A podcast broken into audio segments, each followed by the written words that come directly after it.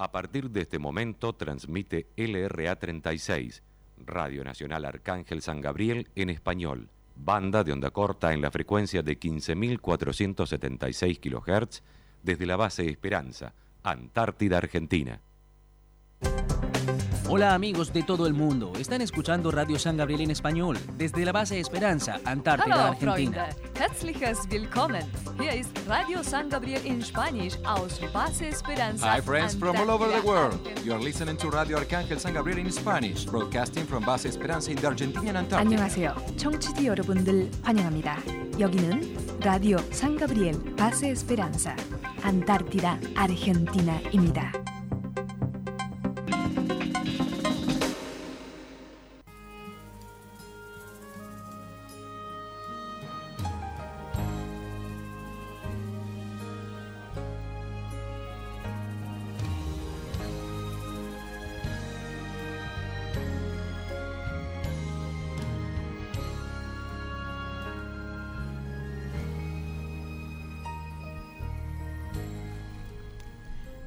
Buenos días, muy buenas tardes, muy buenas noches, dependiendo en qué lugar del mundo estén recibiendo la señal de LRA 36 Arcángel San Gabriel.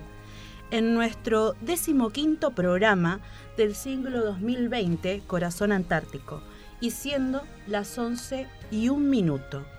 Paso a presentar el equipo que va a estar acompañando durante todo el año y en el día de hoy tenemos en especial como operador técnica a una de nuestras locutoras, Janina Galeano. Eh, nos acompañan Eliana Baraldo, Julia Morena y quien les habla, Tamara Milán.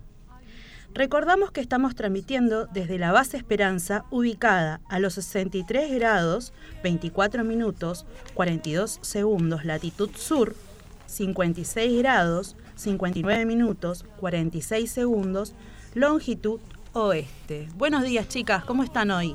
Buenos días. Buen miércoles. Hoy el poder femenino copó la radio y echamos al único hombre que teníamos acá. Pero trajimos a otro.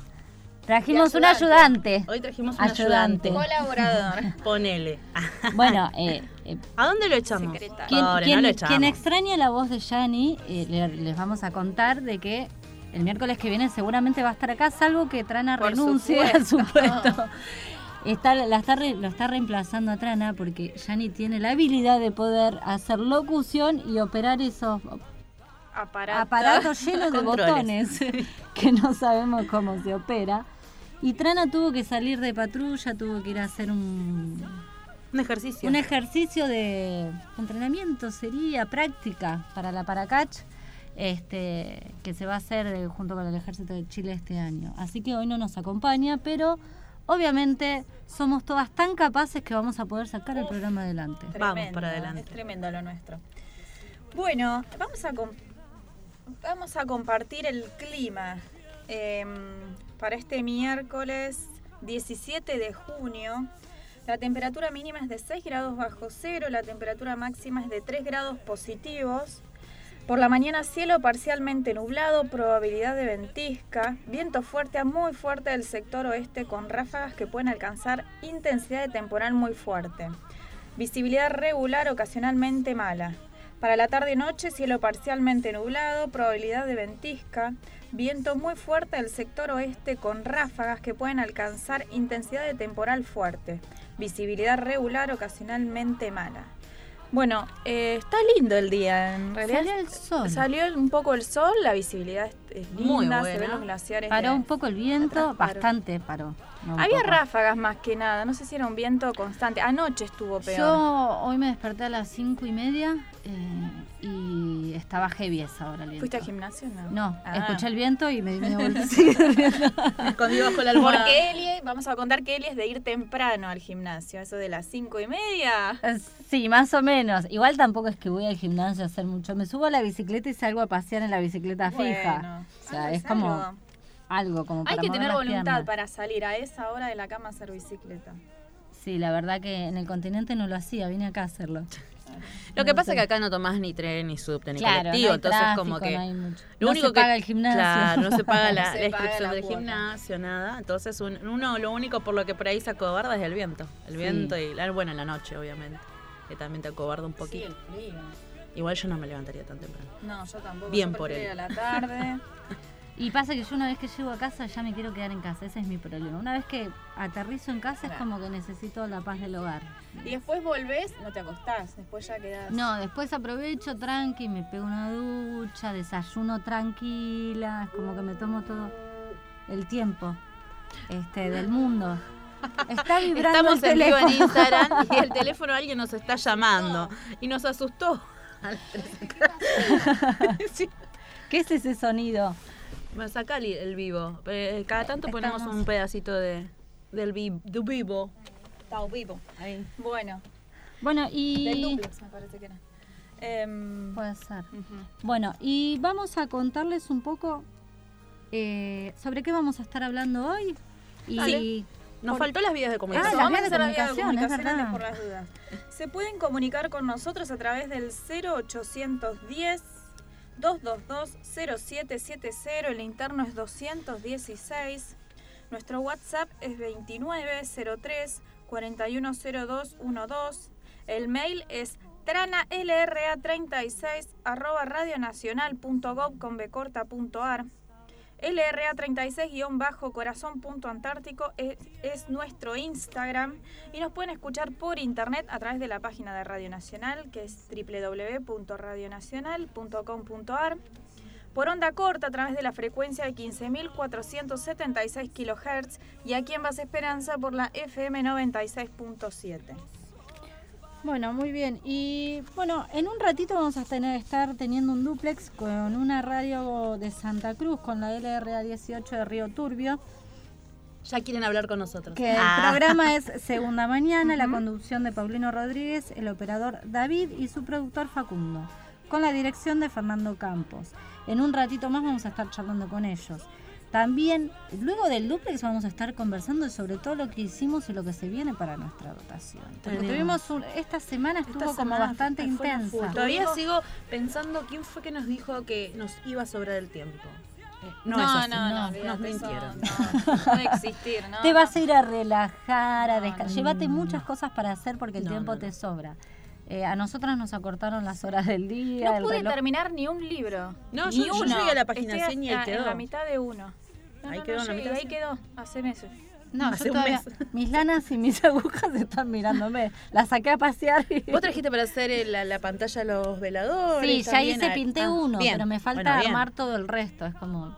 No, es, no, No, encima no lleva lleva. su tiempo eso. Sí, sí, sí, lleva su tiempo. Yo la única que admiro, que bueno, nosotros tenemos ahí con Nati esta semana que estuvimos, Natalia Pereira, la, la Ay, sí. tutora del CADEA, qué mujer práctica. Y sí, tiene mucha habilidad. Sí, demasiado. Sí, mucha Yo no sé, dijo, y, y te hizo, te hizo pantalones y te hizo Sí. de todo. No, tiene mucha habilidad y es muy práctica. De está hecho, es la que hizo, viste, las plumas eran en porcelana, me la Sí, mostró en porcelana Play fría. 15, Sí, sí. sí, sí. Pero es como que, le- o sea, Se le ocurre así, va y lo hace. Está cual bueno. prueba y le sale. Sí. Bueno, esa es la gente habilidosa. No todos tenemos, No, no todos esa- tenemos ese don. ese don. Bueno, y también vamos a estar charlando en el día de hoy sobre la experiencia, eh, la expedición invernal que se hizo de Base Esperanza a San Martín, que es una de las travesías más importantes, sacando obviamente las del Polo Sur, eh, que hizo la República Argentina, comandada por el mayor eh, Giro Tapper. Vamos a estar hablando con uno de los expedicionarios de ese momento. Nos va a contar un poco cuál fue su experiencia, porque estuvimos leyendo bastante osados eran, ¿eh?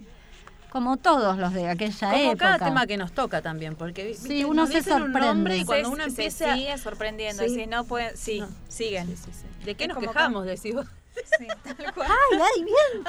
Tengo que ser el pie de hielo. Y estos señores iban, iban y venían como, bueno, tuvieron sus lindas travesías. Sí, sí, sí, tal cual. Pero vamos a estar contando un poco la historia. Y lo bueno es que alguien que estuvo en ese momento en persona nos va a contar. Eh, ¿Por qué detalles. año era? ¿Por qué año ocurrió esto? 1962, si no me equivoco. 62, Sí, sí, más o 62. menos, en el 62.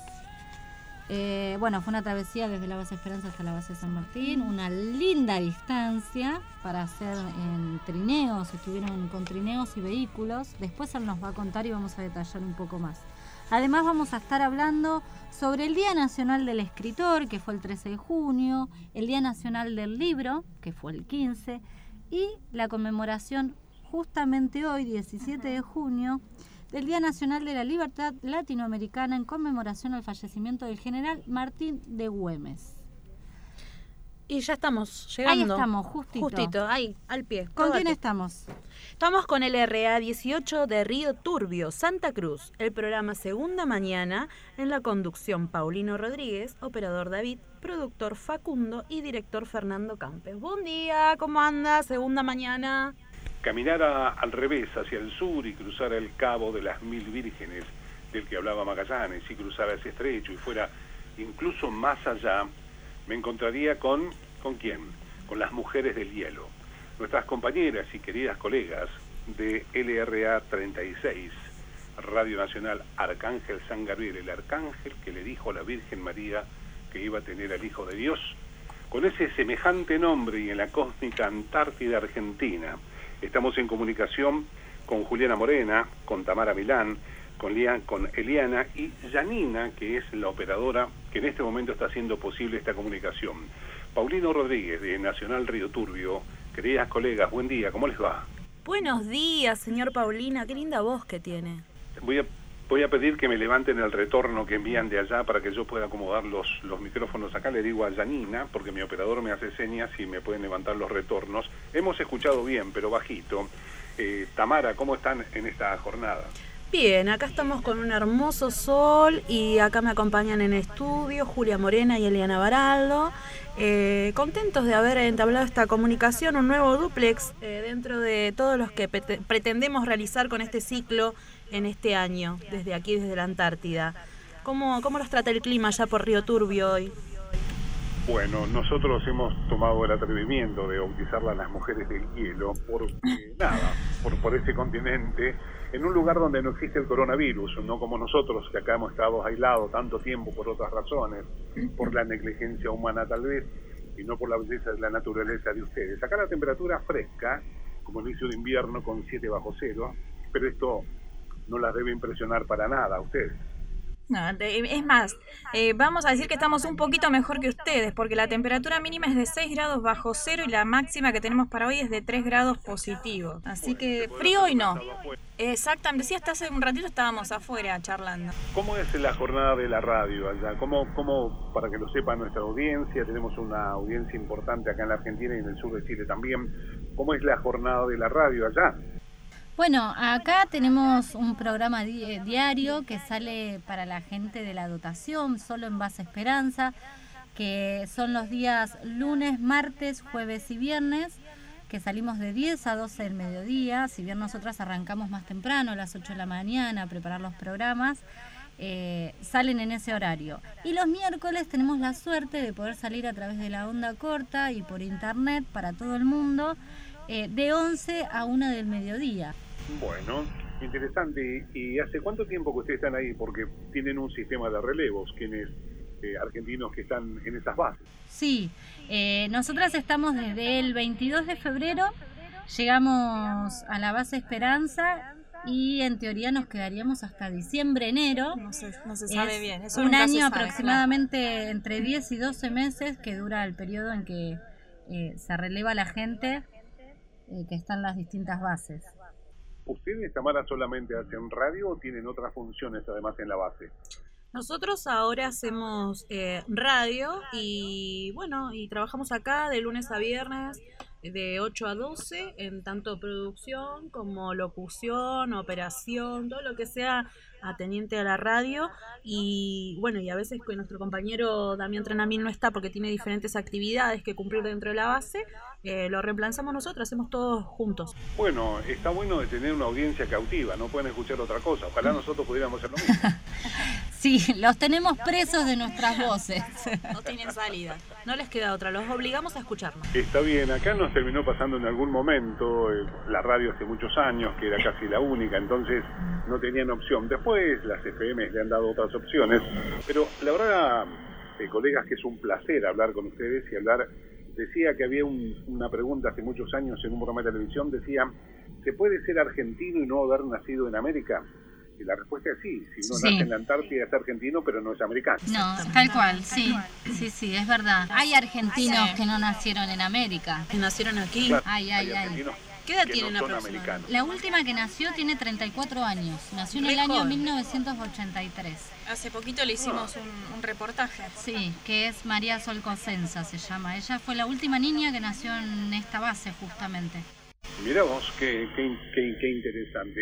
Ahora, el clima supongo que se irá a complicar con el paso de los días, el invierno y, y cómo debe ser complicado ir a la radio. No sé si está dentro del mismo complejo habitacional o tienen que salir a intemperie para ir hasta, hasta el edificio. Y la verdad que cuando está complicado, eh, venimos igual. ¿no? Hemos, hemos, lo más complicado que hemos tenido fueron vientos, Vientos muy fuertes, fuertes. que, bueno, en el caso que haya vientos muy fuertes, suspenden las actividades porque la verdad que es bastante riesgoso andar afuera. No ha pasado mucho, hemos tenido dos o tres días nomás que se han suspendido las actividades, eh, pero se evita salir. Después sí puede pasar que haya, que haya mucho frío, hemos tenido días de menos 32 menos grados de 30. sensación térmica y con alguna ráfaga así media fuerte, pero por lo general nos abrazamos todos y salimos caminando de la radio y vamos, vamos haciendo Es las un show, paradas es un show para ver que no se puede perder. Lo vamos Sí. a grabar un día. en las distintas casas. Uno se pregunta cómo verán ustedes, después de la experiencia de un año ahí, la locura de los que no han soportado 60 días de la cuarentena y que ha provocado que en gran parte del país ahora tengamos resurgimiento de esta pandemia y estemos realmente complicados y que no podamos soportar eh, nada, 60 días, 70 días y ustedes un año en un mismo lugar. Digamos, verán como extrañados, que no sé, casi sin entenderlo. Y es difícil, pero también tenemos algo a favor que sabemos que los argentinos somos muy afectuosos, nos gusta tomar el mate, abrazarnos y la posición de aislamiento geográfico que ofrece la Antártida y que acá nosotros mente estamos aislados y no vino nadie ni salió nadie acá de la Antártida, sobre todo acá en Base Esperanza que hay familias, eh, permitió que podamos seguir teniendo ese afecto mutuo entre nosotros. Entonces, eh, siempre es algo constante de charlas de mate entre nosotros acá como equipo de radio, de decir cómo nos vamos adaptar allá, lo difícil que nos va a costar a nosotros adaptarnos a no tomar mate juntos, a no abrazarnos, a no darnos un beso. Sabemos que no es imposible y que es necesario e indispensable en esta situación. Sí, a ver, perdón, va a ser más difícil porque a nosotros nos parece que en continente ha sido todo más paulatino. Nosotros seguimos tomando mate, compartiendo reuniones eh, y caer allá eh, de un momento a otro ya no estar con barbijo, alcohol en mano, no compartir mate, mantener la distancia social, eso es lo que va a costar. Claro, saludarnos a los codazos. Exactamente. Sí, andamos a los codazos. ¿De qué parte son de la Argentina ustedes? Bueno, yo soy de Saladillo, yo soy Julia Morena, eh, Saladillo, provincia de Buenos Aires. Soy Eliana y yo soy de la ciudad autónoma de Buenos Aires. Eh, yo, Tamara, eh, soy de 3 de febrero, Loma Hermosa, Buenos Aires también. Y acá acabamos de tener la irrupción de nuestro director de radio, el teniente coronel Walter Norman Nahuel Tripay. ¿Qué tal, Paulino? Un gusto poder establecer este contacto con usted. Estaba escuchando la radio, justo te- terminaba ahí un- una actividad y digo, bueno, me voy a acercar para saludar porque realmente tengo parte de mi vida ahí muy cerca de Río Turbio. Eh, tuve ocho años destinado en la, en la guarnición de ejército Rospentec, en particular en el Escuadrón de Exploración de Caballería Blindada 11, coronel Juan Pascual Pringles. Así que aquellos que estén escuchando eh, yo estuve en dos oportunidades, del 2002, 2003 y 2004, y luego volví en el 2007 hasta el 2011 inclusive. Así que eh, estuve ocho años en total. Y bueno, ahí tuve la oportunidad, digamos, de, de formar familia en la segunda vez que fui. Así que realmente, como le decía, tengo parte de mi historia, no tan solo profesional, sino también de mi niñez, porque me crié en la estancia Rincón de los Morros, que está muy cerca ahí de Puente Blanco, me imagino que alguna vez habrá pasado por ahí. Sí, sí, sí, sí. O sea, usted es uno nuestro. Exactamente, tal cual. Soy uno de ustedes. Eh, como yo siempre digo, eh, Chubut, pero nacido en Chubut, pero de corazón santacruceño. Así que Sí. Dice que formó familia acá, quiere decir que nos llegó una mujer de la cuenca carbonífera, la Antártida. No, no, no, al, revés, digamos. Al revés. Eh, eh, eh, había una riojana que fue a trabajar, nos enamoramos y nos casamos. Así que en realidad por cuestiones de trabajo, ella estaba ahí en la cuenca, digamos, el 28 de noviembre, luego trabajó también en la escuela de Rospentec y bueno, hasta que me salió el pase a mí a, a Buenos Aires. Así que parte de la familia de ella también está ahí, están su hermana Cristina Carrizo, que aprovecho para darle un saludo a ella y a su familia, la familia Rivadeneira, está el primo Wilson, la prima Nora eh, y sus respectivas familias, así que a todos también un saludo muy especial. Se sabe bien coronel que hoy cuando nosotros, desde ayer sabíamos de esta comunicación, me preguntaba en la cena anoche uno de mis hijos que le contaba lo que íbamos a hacer, es ¿cómo es la vida de ustedes? ¿Tienen supermercado? Porque en este momento están escuchando tienen supermercado, hacen las compras, ¿cómo, cómo funciona esa vida cotidiana ahí en la base? Lo que vos denominás supermercado es un depósito, ¿sí? en donde en forma semanal se hacen los pedidos, hay un encargado de depósito que se encarga de centralizar esos pedidos y luego son distribuidos a cada una de las casas. Acá en particular, lo que es cocina se cocina una sola vez a, la semana a nivel familiar, que son los días domingos. Después del resto de los días hay una cocina centralizada que se encarga de hacer los menús correspondientes. Así que eh, de esa manera nos estamos manejando Cuestiones frescas no hay, son todos enlatados o congelados. Teniente Coronel, la verdad que ha sido un placer eh, dialogar con usted, saludarlo y saludar, bueno, aparte de su familia que se encuentra acá en 28 de noviembre, en uno de los pueblos de la cuenca carbonífera. Sí, sí, sí, la verdad que sí, un gusto, un honor, le pido disculpas acá a las tres mujeres que estaban haciendo su actividad pero bueno, me, ganó el impulso y me senté. Y bueno, sí, no, realmente, como le decía, la parte, uno de la niñez nunca se lo olvida. Hice toda mi escuela primaria en la escuela Lencros con un maestro salteño de aquellos antiguos bravos. Así que eh, también conozco ahí la familia Aranea, que está en 28 de noviembre, son muchos, a quien también tengo, aprovecho y les mando muchos saludos a Juan Domingo, a Jorge, a Verónica, eh, que fueron mis amigos de la infancia y realmente uno siempre tiene esos recuerdos que los lleva y los atesora por el resto de su vida, ¿no? Claro. Bueno, Teniendo Coronel, ha sido una grata sorpresa saber que tenemos lo que desde ahora es uno de los nuestros allá en la Antártida.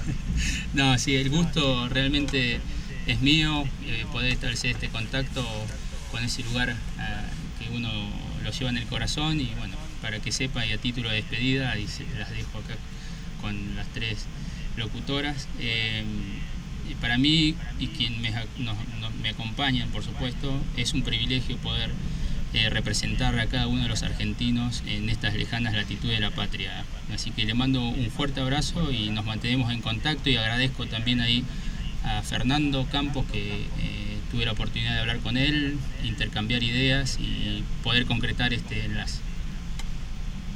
Acá, lo tenemos, le estamos mandando un saludo, lo tenemos del otro lado de la pecera, así que, bueno, gracias y que tenga una buena jornada. Bueno, muchas gracias. Bueno, seguimos con nuestras colegas, con Tamara, con Eliana, con Juliana y Danina, que es la operadora, que están haciendo este programa eh, que se llama Corazón Antártico. Es así como le llaman al programa ustedes. Así le llamamos. Y bueno, y lo lindo que tiene la radio es esto, que a la gente la emociona, la rememora, la, la lleva a cualquier parte, ¿no? Eh, o riconcito de la Argentina o fuera del continente. Y, nos hace sentir un poco más cerca el uno del otro. Seguramente en, las distintas actividades que hará gente de la base, que por ahí estará un poco alejada del, caserío, la compañía de la radio, lo digo, bueno, como un, tipo de 35 años de radio, eh, la compañía, la música que ustedes ponen con sus voces, con el cariño, con el amor que seguramente hacen el programa y que lo llevan adelante, y esa, esa compañía que incluso va más allá a veces de la comprensión de quienes hacemos radio, de no saber de qué forma le estamos eh, acompañando la soledad y sobre todo calculo que en esa mirada, en ese paisaje blanco y azul que debe ser además maravilloso por lo rudo que es. Sí, eh, acá como te decíamos anteriormente, como equipo de trabajo eh, nos proponemos salir casi todos los días de la semana que se pueda y que el clima lo permite y las actividades lo permitan. Eh, porque ellos esperan, nuestra gente acá, nuestra comunidad, espera esa hora donde quizás nosotras no nos pisamos porque no somos profesionales ni lo pretendemos, eh, sino que desde nuestro humilde puesto los hacemos reír, los hacemos participar de retos visuales, pasamos música, eh, los audios de las familias cuando cumplen años. nos llaman por teléfono, hacemos juegos del horcado, o sea, siempre tratamos de innovar con pequeños detalles y que por ahí esa hora, hora y media, que primero era una hora y después la llevamos como a dos, porque también somos un poquito... Eh, Nos gusta hablar. Hablar, habladoras, sí, muy charlatanas. No tenemos problemas en hablar, como verás. Eh, a ellos les gusta, aunque la mayoría obviamente son militares y por ahí no, no, no te lo expresan, pero, eh, ¿por qué no hicieron el programa cuando nos cruzan? Eh, entonces esa, esa también es una, algo mimo, para nosotros. Algo gratificante. algo gratificante. Y creo que, que tratamos de hacer lo mejor posible para ellos y desde nuestro lugar. Y debe ser bien recibido tener esa calidez de la radio y alguien que le comente, le cuente un chiste, qué sé yo, un trabajo por momentos por el clima debe ser rudo, eh, debe ser importante la, la tarea. Yo tengo que rescatar la tarea de los conductores de radio, que más allá del carnet de lícer, son conductores y son acompañantes y la radio tiene esa magia que la televisión no posee porque uno la está mirando. En cambio en la radio uno imagina las caras, piensa cómo será la persona que habla, es verdad. cómo será físicamente, ¿quién será? Sí, tal cual. A muchas mujeres. y nosotras como mujeres también, seguramente. Porque ha pasado que han venido con los años y me ha tocado particularmente que haya venido un comerciante que no era de acá, vino un día y me dijo, te presento a mi esposa. Me miró y dijo, bueno, ahí lo tenés, al morocho de ojos verdes y de bigote, nada que ver conmigo. Bueno. Sí. dijo, ah, fue muy amable la señora, pero igual, es muy simpático. Sí, es que uno se genera, bueno, a mí particularmente me pasaba, eh, hasta que tuve la oportunidad de estar de este lado, de escuchar la radio y uno se crea un mundo a través de la radio. Eh, mi mamá es muy fanática de la radio y me hablaba de cuando se sentaba a escuchar la radio, el teleteatro y un montón de cosas. De, de, de, lo que significa, lo que te abre la cabeza, porque vos escuchás personas hablar de distintos temas y te los imaginás, te imaginás la situación en un estudio, lo que te cuentan. Me parece que eso es lo que tiene la radio. Eh, te, te, abre la cabeza a imaginar un mundo que quizás no tiene nada que ver con lo que es la realidad en ese momento de la gente que está ahí. Pero está lindo, es una buena compañía, creo que es eso, una buena compañía. Nosotros hacemos bromas acá, por ejemplo, recién le decíamos a la gente, estamos haciendo torta frita. ¡Ay, qué rico! Depende, es, la magia, decir, mira, acá tengo una torta frita y le pusimos un poquito y la gente empezó a llamar a decir, ¿por qué no llaman e invitan? Bueno, porque no saben si es cierto la torta frita. Lo que saben es cierto que es una compañía, es nada, es la magia de la radio.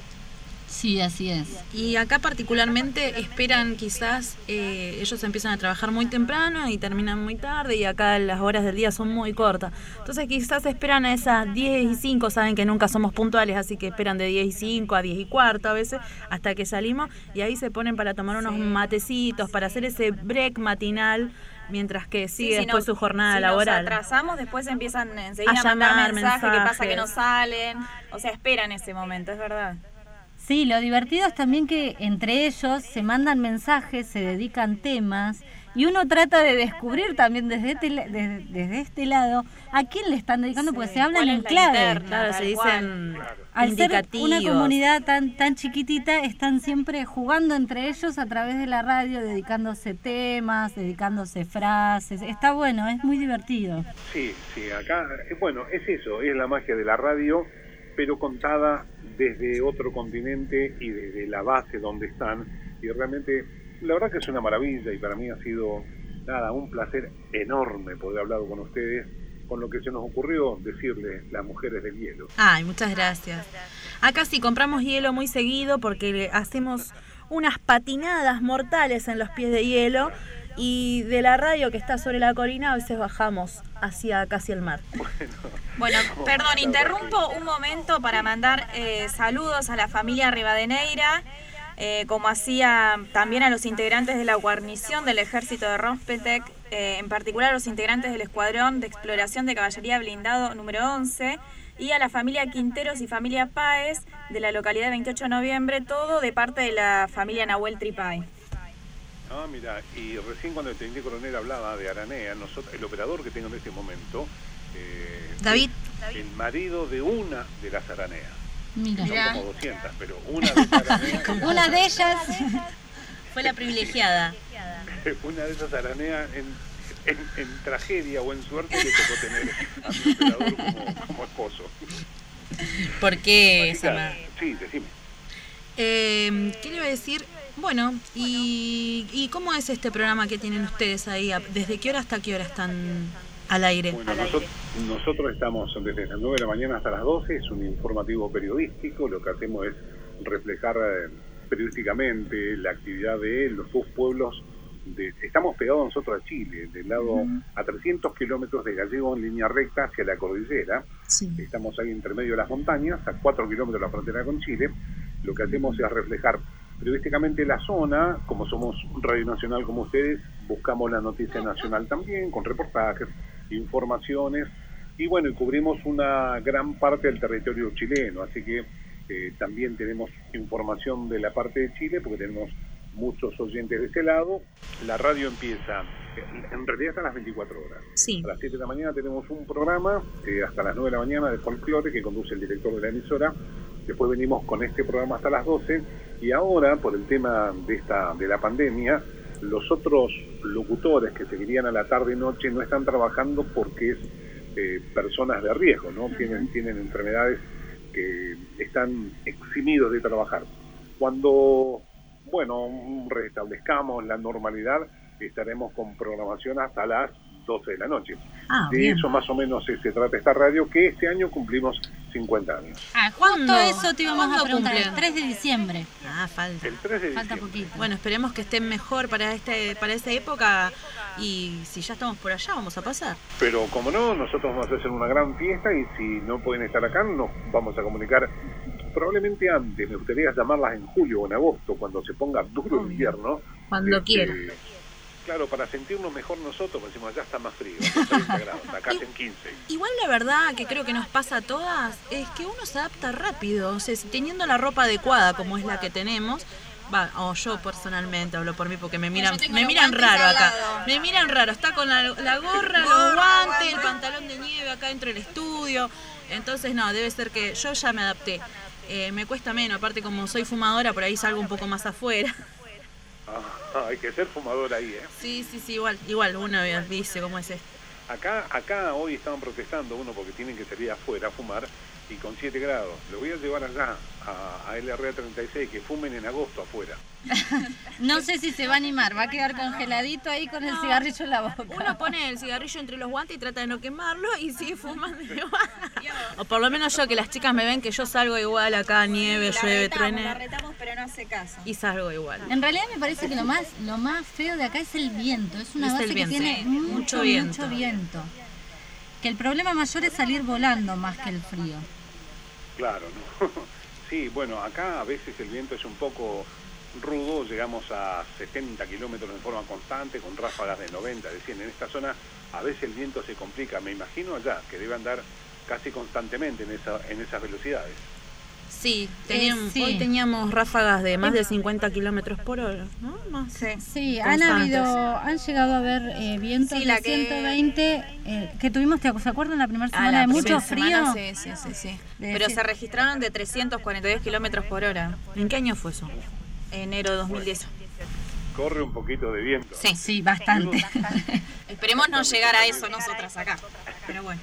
Mis compañeros de radio estaban acá que a veces se quejan, ven que se quejan de nada. Están mirando y dicen, "Ugh, Es todo psicológico. viento". Sí, decía esta mañana una compañera que venía muerta de frío. Le digo, mira, el frío es psicológico. Sí, es un invento del hombre para vender poncho. Sí, está muy bueno esto. Eh, Tamara, Eliana, Juliana y Janina como operadora, eh, nada, quiero queremos agradecerle de parte de la radio, de Fernando Campos, de nosotros, eh, haber compartido este ratito con ustedes, estos minutos en el que estuvimos hablando y esperamos que sea esta la primera de una larga charla con las mujeres del hielo allí en, en el RA36. Bueno, que así sea, un gusto Paulino, espero que tengan un hermoso día, un abrazo y un saludo grande acá de toda la gente de Base Esperanza. Y bueno, en julio lo llamamos, para el 9, 10 de julio estamos llamando ahí a ver cómo están los climas por allá y los climas por acá. Sí. Listo, cómo no, cómo no. Y lo que necesiten, tenemos los números de teléfono, podemos contactarnos por internet, en fin, lo que necesiten. Nosotros, nada, estamos para, nada, somos compañeros de radio del mismo sistema, así que sin lugar a dudas estaremos requiriendo de ustedes y cuando sea. Así que yo quiero que desearles un gran abrazo. eh, que allá se puede abrazar, porque acá me miran y si tiene que ser un codazo. No, estoy en la Antártida. ahora. No, no, la, en la Antártida nos podemos abrazar todavía. Allá podemos abrazar y darles un beso y desearles que pasen una buena jornada y volveremos a comunicarnos. Bueno, muchísimas gracias Paulino. Y bueno, y con ustedes acabamos de escuchar LRA 18 de Río Turbio, Santa Cruz, programa Segunda Mañana con Paulino Rodríguez. Eh, linda experiencia, chicas, como siempre estos duples Sí, que hermoso. un abrazo al alma, un mimito como decimos nosotros. Sí, la buena onda que tiran todo el Siempre, tiempo. La verdad siempre que eso, eso es lindo. Habla de, de lo gran compañeros que, que es la gente de Radio Nacional, porque la verdad, nosotras que somos nuevitas en todo esto, no sé. Sí, nos reciben bien en todos lados, bien, nos tiran bien. buena onda, siempre ahí apoyándonos, eso está bueno. Una canción que realmente importa. Hay un ruidito raro. Sí, so- sonó un ruidito raro, ¿Qué pero pasó con bueno, esos ruiditos? no importa, no, es un ruidito. Nosotros nos quedamos calladitas encima, ¿no? Sí, fue como que nos perdón, ¿viste? sorprendió. Nos agarra miedo cuando escuchamos Bueno, ruidos acá raros. tengo un saludito. ¿De quién? ¿De quién? Dice, buen día a la audiencia de la radio, quiero homenajear a un bravo gaucho, don Martín Miguel de Güemes, en su paso a la inmortalidad y saludar a mi provincia natal, Salta, el sargento ayudante Unco. Unco, sí, un salteño. Dedicar un tema de Roberto Fraga, oiga mi general, lo vamos a buscar. Mientras exista un salteño en pie, habrá quien custodia las fronteras de nuestra patria. Muchas Ah, muy gracias bien. por ese hermoso saludo. Y esa grande, vamos a estar hablando un poco de, Sí. de Martín Güemes. Y vamos a cerrar este primer bloque, chicas, con un tema de los Guaira, La noche sin ti. Tiene una dedicatoria este tema. Es para un operador que estuvo el año pasado, para el Calpe, un beso grande que lo había pedido en programas anteriores. No nos olvidamos. Nuestras deudas, nuestras deudas las pagamos. Vuelve a despertar la lluvia en mí, derramando toda su raíz sobre el papel. Vuelven a caer sobre la piel del que va esperando por nacer. Estás aquí. Mientras tanto busco las palabras que me cubran esta herida, que me alejen más de ti. Soledad me va creciendo con la niebla de este invierno que no puedo resistir. La noche sin ti. La mañana se levanta ya, no hay señales de que volverás, no estás aquí.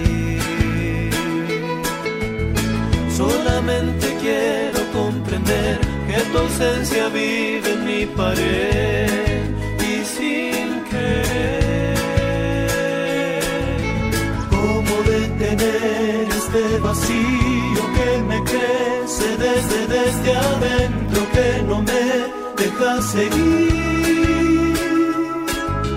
¿Cómo asimilar todos los huecos que aparecen en mi cama y se quedarán ahí?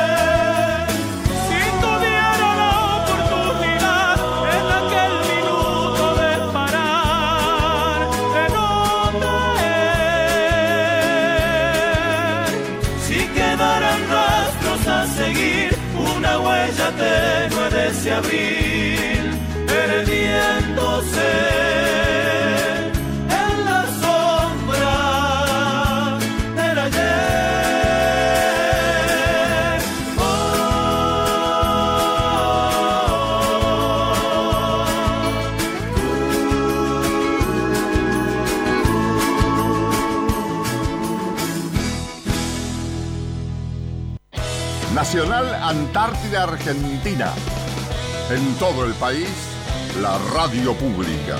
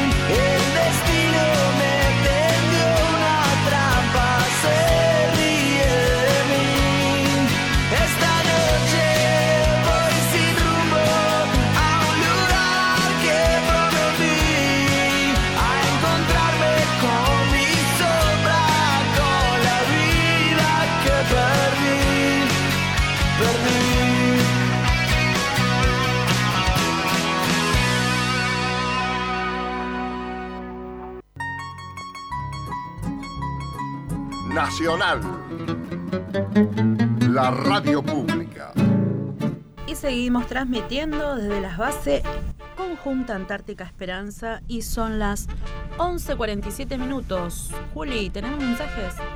Sí, estábamos escuchando el, terma- el tema recién de Airbag, Perdido, y yo le voy a mandar un saludo muy especial a un amigo que lo amo, a Hugo Escher, que está, nos está escuchando desde la ciudad de Colón. Así que, Huguito, te mando un beso, te quiero un montón, te extraño más. eh, y gracias por estar ahí. Bueno, este, este, arrancamos este segundo bloque y vamos a estar contándoles algo que pasó hace exactamente dos días atrás. ¿Qué pasó hace dos días atrás? Ay, me asustó, siempre me asusta. ¿qué miércoles, pasó? ¿no? ¿Qué pasó? ¿Qué pasó? ¿Qué? ¿Qué? Hubo un integrante de esta dotación Sí. que cumplió años. Un integrante muy importante para Muy. nosotros. ¿Por qué? Porque es uno de los que nos da de comer todos los días. No quiere Nos decir que somos interesados. Para la comida junto con los cocineros, si bien él es camarero, Igual él. cocina, me dijeron, ¿sabes qué me, me dieron un chusmerío? Sí. Hacen muy ricas pizzas. Pizzas. Las Me tortas dijeron. fritas, los chicos de. A mí me Pero dijeron me chicos, dijeron que, que su las especialidad pizzas- son las pizzas. Espectaculares. Pizza a sí, la piedra. me exactamente, me contaron el mismo, mm, no sé, por ahí, Podríamos un probar mediodía, un mediodía, que venga, porción. tipo 12, traiga una pizza a la Franco y nos piedra. traiga pizza a la piedra. a la Mientras hacemos el programa, contamos qué tal están las pizzas. Y sacamos fotos y les Le enviamos las fotos. Ah, eh, pues no les vamos a convidar. Eh, una arcangelita, dos arcangelitas o tres arcangelitas sería el máximo de puntuación. Claro, Uno, dos o tres. eh, ahí está, Podemos exacto. empezar a, a hacer eh, como una... cateo, ¿cómo se dice? A cate- catar comida. eh, sí, catar. Catar. Vamos a catar. hacer- Mis palabras hoy no. Vamos a, podemos empezar a catar, como catar vinos, podemos catar eh, comidas, pizzas, podemos catar tortas fritas. Claro, Degustar, degustar, dice. ahí está, esa es la otra palabra. Viste que nos hace Atenta, falta Yani. Bien. Atenta, Yani. Bueno, cuestión es que este muchachito todavía no descubrimos cuántos años porque tiene más años de los que aparenta. Aparenta ser muy joven. Sí, pero no. Es mayorcito ya. Así que vamos a cantarle a nuestro querido eh, cocinero, vamos a decirle. Sí, sí, camarero. sí, Ya se merece el título de cocinero. Sí, se lo merece. A um, Luciano Leal. Que los cumplas. Feliz. Que los cumplas. Con leal. Que los cumplas. Nunca nos ponemos de acuerdo. Bueno, Lu, ahí va un mensaje que mandaron para vos. Un saludito. Hola amor, muy feliz cumpleaños. Ojalá pases un hermoso día.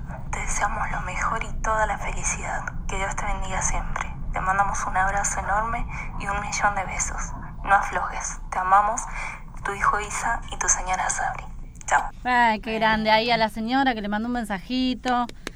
Un aplauso Bueno, para eh, él. tarea para el hogar hay que averiguar la edad de él. Sí, eh, ese sería un buen acertijo. ¿Cuántos años tiene Luciano? ¿Cuánto? Acá ya empezaron a tirar 29. Yo digo que cumplió eh, 31. Parece más joven, pero para mí cumplió 31. Yo le tiro un... Un sí. 30, yo le tiro un 30. Bueno, yo me voy por el 32. Ah, Lo hago viejo entonces. Soy la que más edad le, le da. Todo porque me dice señora. Eh, Sí, no nos diga más, señora. Por favor. Bueno, vamos a reiterar las vías de comunicación. favor. Se lo pueden se pueden comunicar con nosotros a través del número de teléfono 0810 222 0770 interno 216. Nuestro WhatsApp es 2903 410212. El mail es trana lra36 arroba radionacional.gov.ar.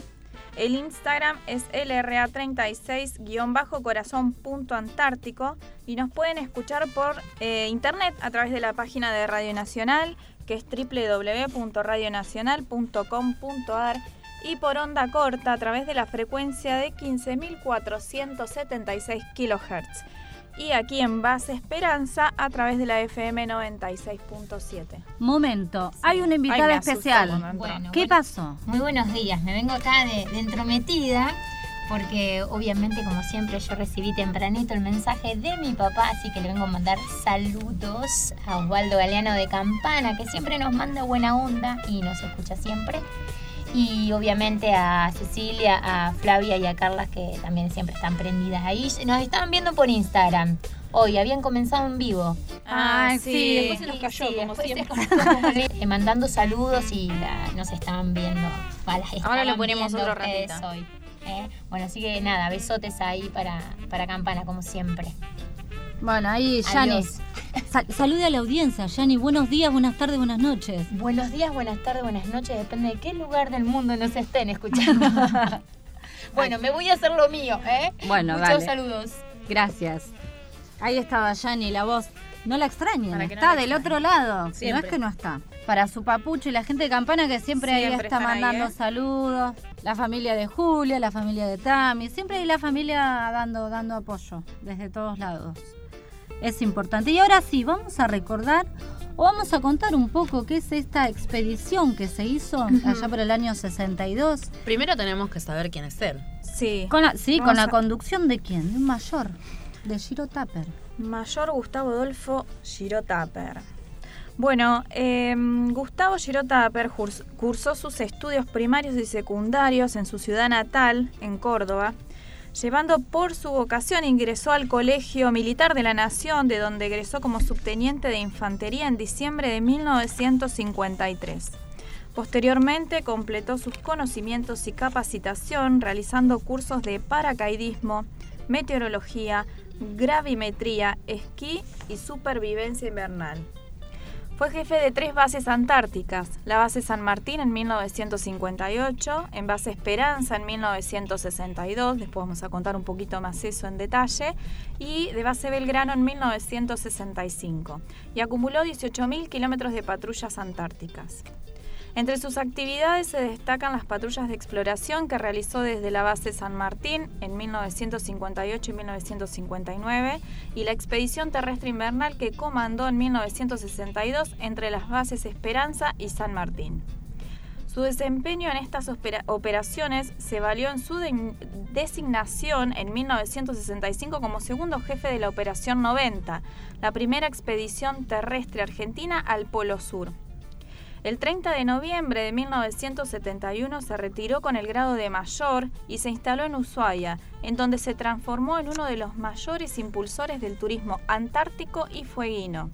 Allí formó una empresa comercial que llevaba contingentes turísticos internacionales a la Antártida, a los cuales acompañó anualmente hasta el año 1990. Sí, bueno, y este señor, eh, el mayor Giro Tapper, con, con solo 31 años de edad, logró realizar con éxito uno de sus mayores logros como explorador, el de organizar, liderar y llevar a cabo la travesía más importante que se haya realizado en la Antártida, con excepción de las realizadas al Polo Sur. La unión por medio de eh, por modo terrestre de la base Esperanza, ubicada en el extremo norte de la península antártica, y la base San Martín, que se encuentra por debajo del Círculo Polar Antártico, durante el riguroso invierno de 1962. La expedición fue realizada por un grupo de ocho hombres de la base Esperanza, que recorrió durante el invierno de 1962 a lo largo el extremo nororiental de la península antártica y la barrera de hielos Larsen luego, para luego atravesar la península transportados por trineos de perros y vehículos de nieve, uniendo así en un viaje de ida y vuelta dichas bases. Esta gran travesía eh, se realizó entre el 14 de junio y el 25 de octubre, cubriéndose en total una distancia de 2.000 kilómetros. El objetivo de la expedición era la adquisición de experiencia en el riguroso invierno antártico durante los meses más fríos y con menos periodo de luz. Realizar tareas científicas durante el trayecto, preparar parte del personal capacitado y preseleccionado para integrar la expedición terrestre al Polo Sur llamada Operación 90, que estaba en planificación, la que se hizo en 1965, que en algún momento ya la vamos a estar contando. Y además experimentar diferentes efectos y con medios en condiciones climáticas extremas, como así en terrenos de difícil tránsito. Para el desplazamiento de grupo se hizo entre abruptos paredones de roca, helados glaciares y sobre la superficie helada del mar cuyo espesor no sobrepasaba los 20 centímetros, capa cuya estabilidad no era segura y cubría las aguas del océano.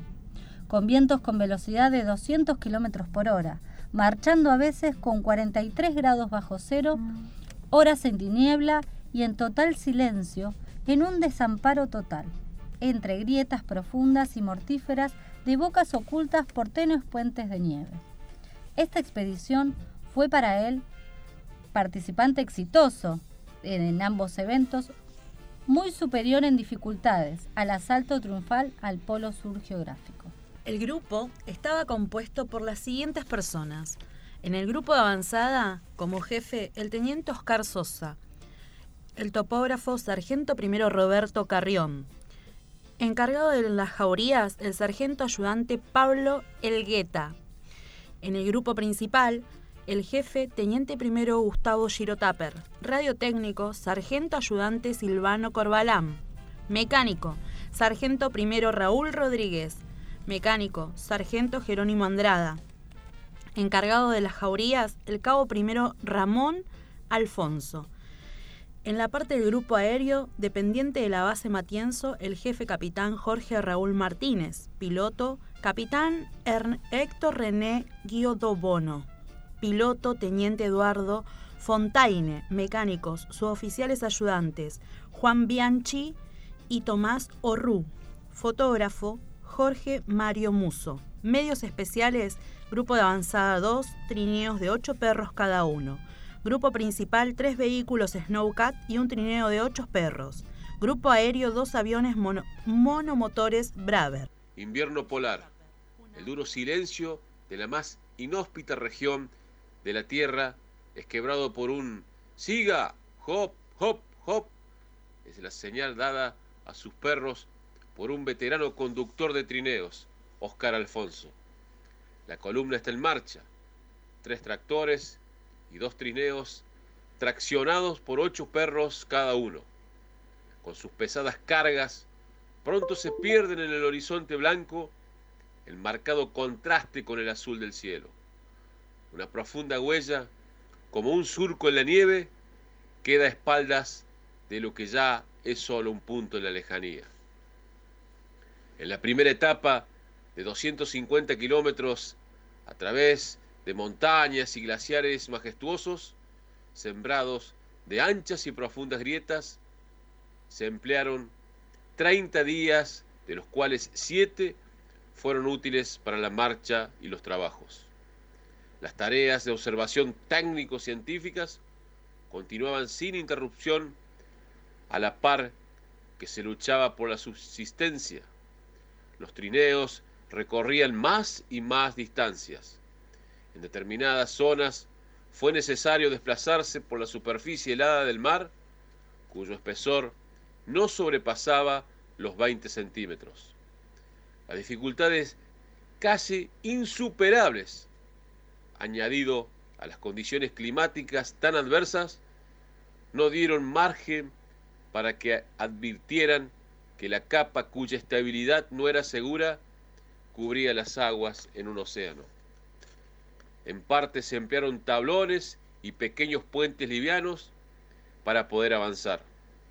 Botas mojadas, tensión y extenuación física dieron lugar a principios de congelamiento por lo que se resolvió levantar campamentos presionados por un fuerte viento que aumentaba su violencia adquiriendo a los pocos minutos una velocidad de 220 kilómetros por hora.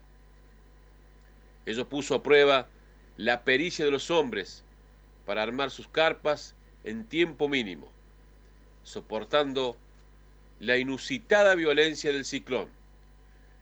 La lona de la carpa daba fuertes golpes con inminentes riesgos de ser resquebrajada, a la par que el piso crujía. La situación era realmente crítica. Alguien en un momento dado dijo, si esto sigue así, me parece que vamos a navegar. Y ya se sabe lo que eso significa, la muerte sin apelación.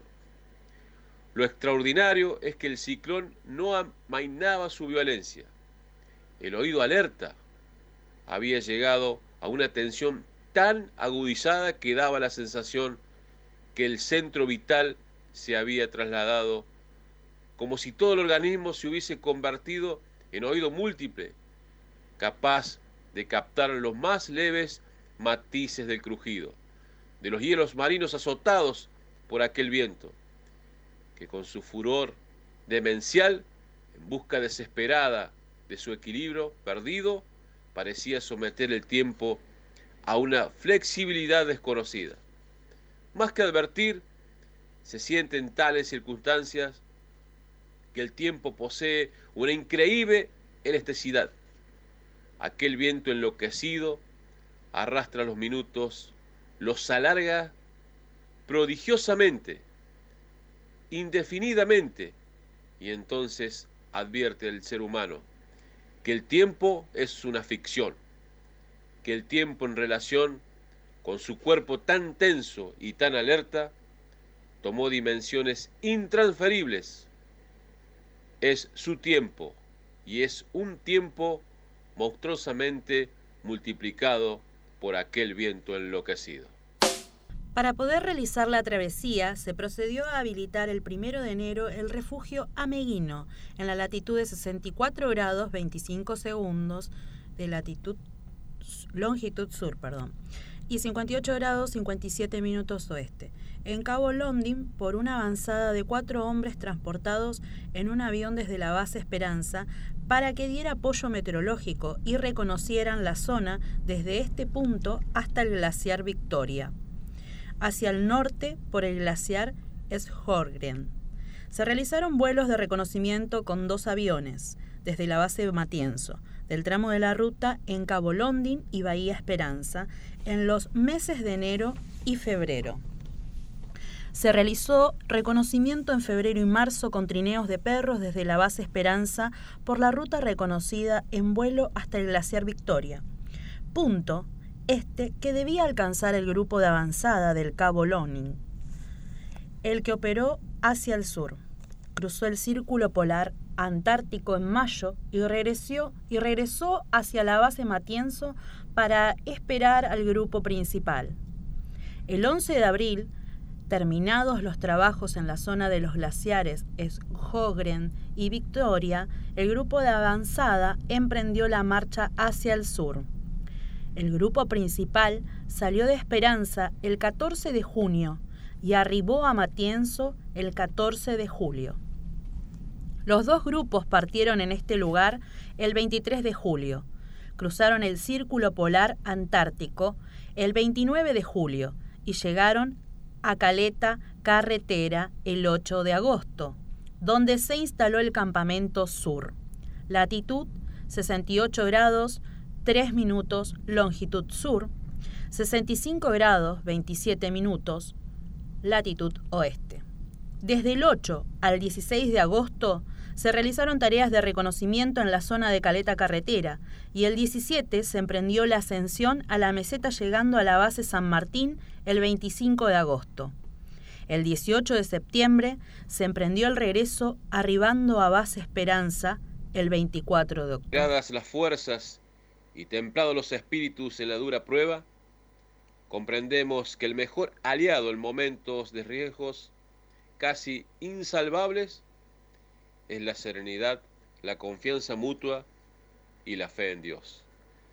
La expedición continuó su marcha en ese ámbito de frialdad inconcebible, agobiada de vacío, con 20 horas en tinieblas y total silencio, de donde emana una fuerza penetrante e insidiosa que habla de un desamparo total.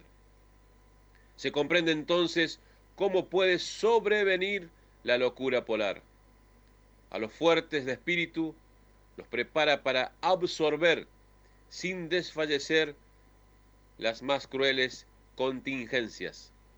Se mira entonces con una serenidad lúcida los afanes estériles en que se debate una humanidad que no acierta a hallar el camino luminoso de la concordia. Por ello, el ex ente antártico advierte en la gran urbe que aquella desolada desnudez, bella e inconmovible que es la Antártida. ha enriquecido su espíritu y lo ha acercado a las fuentes profundas de la vida. Ansía ahora una trayectoria vital, clara y limpia, sencilla y profunda. Advierte que el motor de las discordias humanas en ámbitos reducidos o en ámbitos internacionales es el egoísmo. Si el ser humano lograra no ser dominado por su egoísmo y practica la tolerancia y la solidaridad, la humanidad viviría en auténtica y armoniosa paz, en lugar de la actual paz del terror mutuo. El 14 de julio, a 30 días exactos de la partida, llegábamos a base Matienzo, donde tres hombres adelantados por la expedición desde hacía varios meses aguardaban el arribo nuestro.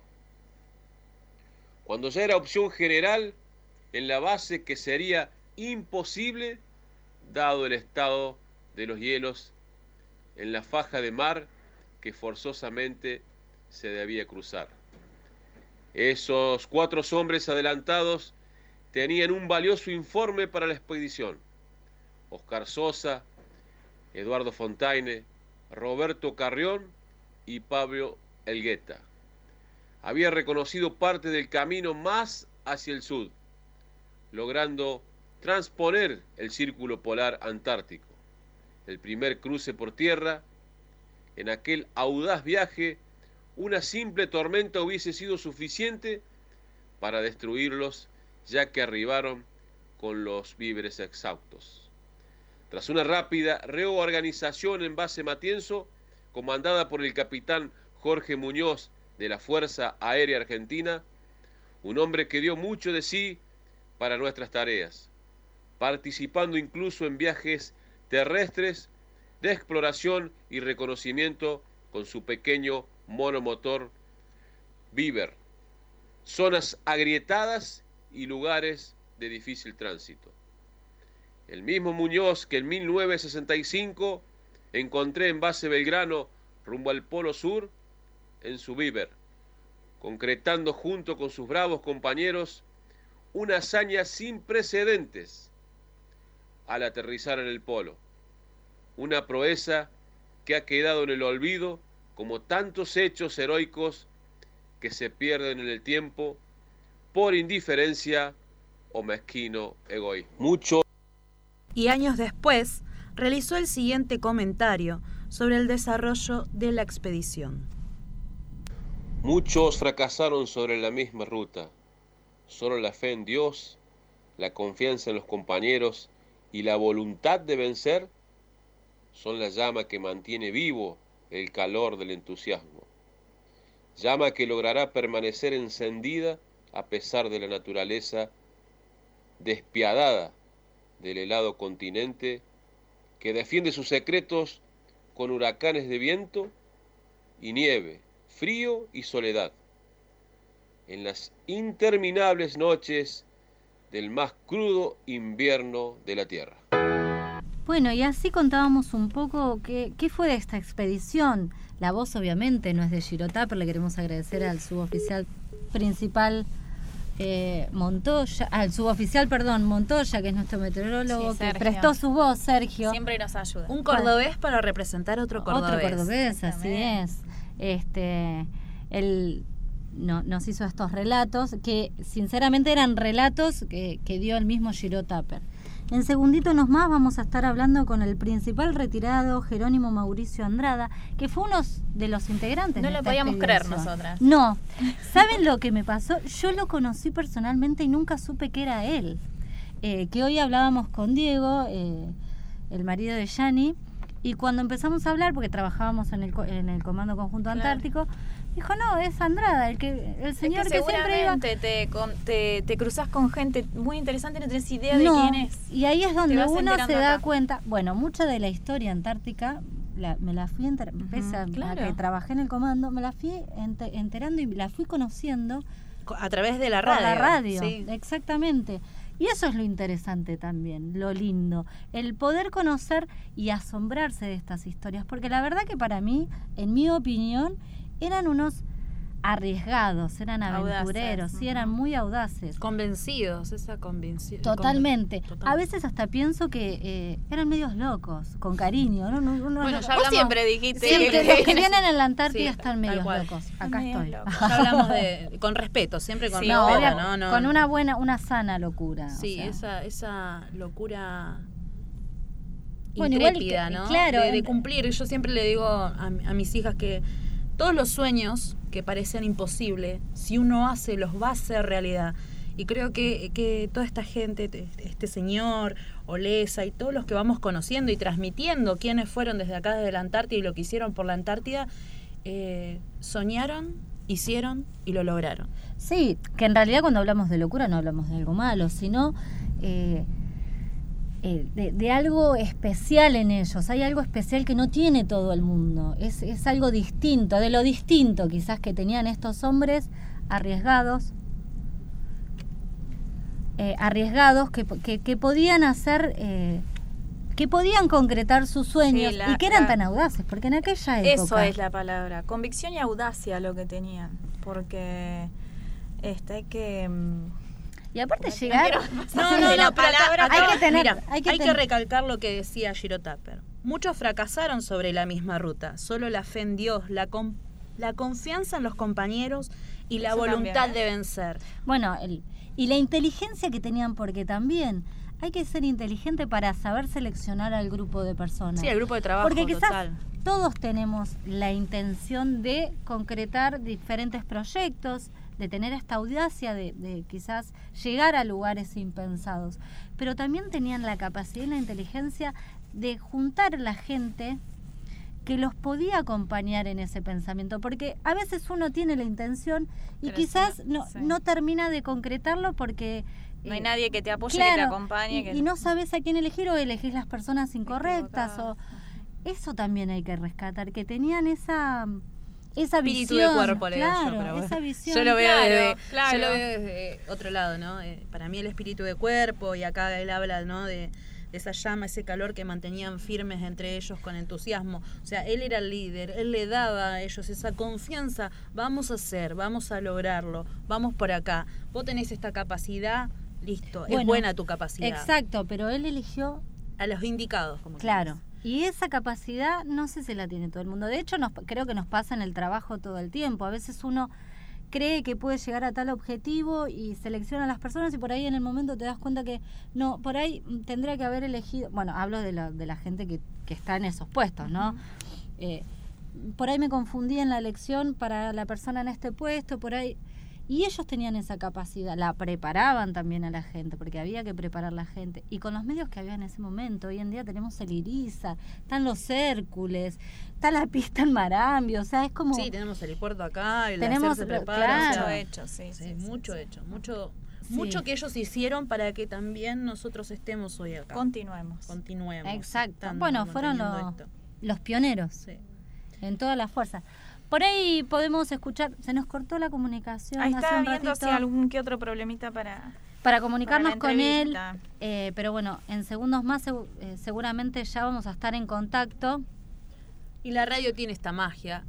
Y esta y estos altercados también. Sí, podemos contar también eh, que bueno, que nosotros no serán Giro Tapper, pero se fueron de patrulla, cinco eran, Eh, cinco de nuestros compañeros. Seis en total. Seis, seis de nuestros compañeros se fueron. Tres a- motos se fueron. arrancaron ayer. Ayer se fueron Tres motos, dos trineos. mañana. Seis audaces. Sí, entonces, seis audaces. acá. Exacto. Están haciendo ahí una arriba. patrulla hasta el refugio y bueno, iban a, a acondicionar un poco el refugio, a preparar, está haciendo estas avanzadas, estos grupos de avanzadas para prepararse cuando realmente tengan que llevar a cabo esa patrulla combinada con el ejército de Chile. Que ojalá se pueda hacer. Sí, eh, sí, porque bueno, está, está por verse, Está por verse, ¿no? vamos a ver si se concreta o no. Por el Ojalá, tema de- ojalá que se Pero concrete. todos los años igualmente es un ejercicio que hace.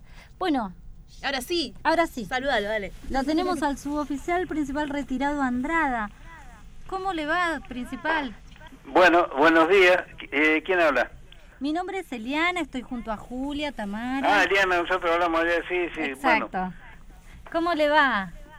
Bien, muy bien. La verdad estoy contento porque por lo menos voy a poder, este, no sé, conversar un ratito con ustedes. Sí, bueno, estuvimos contando un poco eh, sobre esta gran expedición, esta gran hazaña que hicieron allá por el año 1962 y queríamos saber de que nos cuente su propia experiencia, usted que estuvo ahí. Si no podemos creer que estuvo ahí.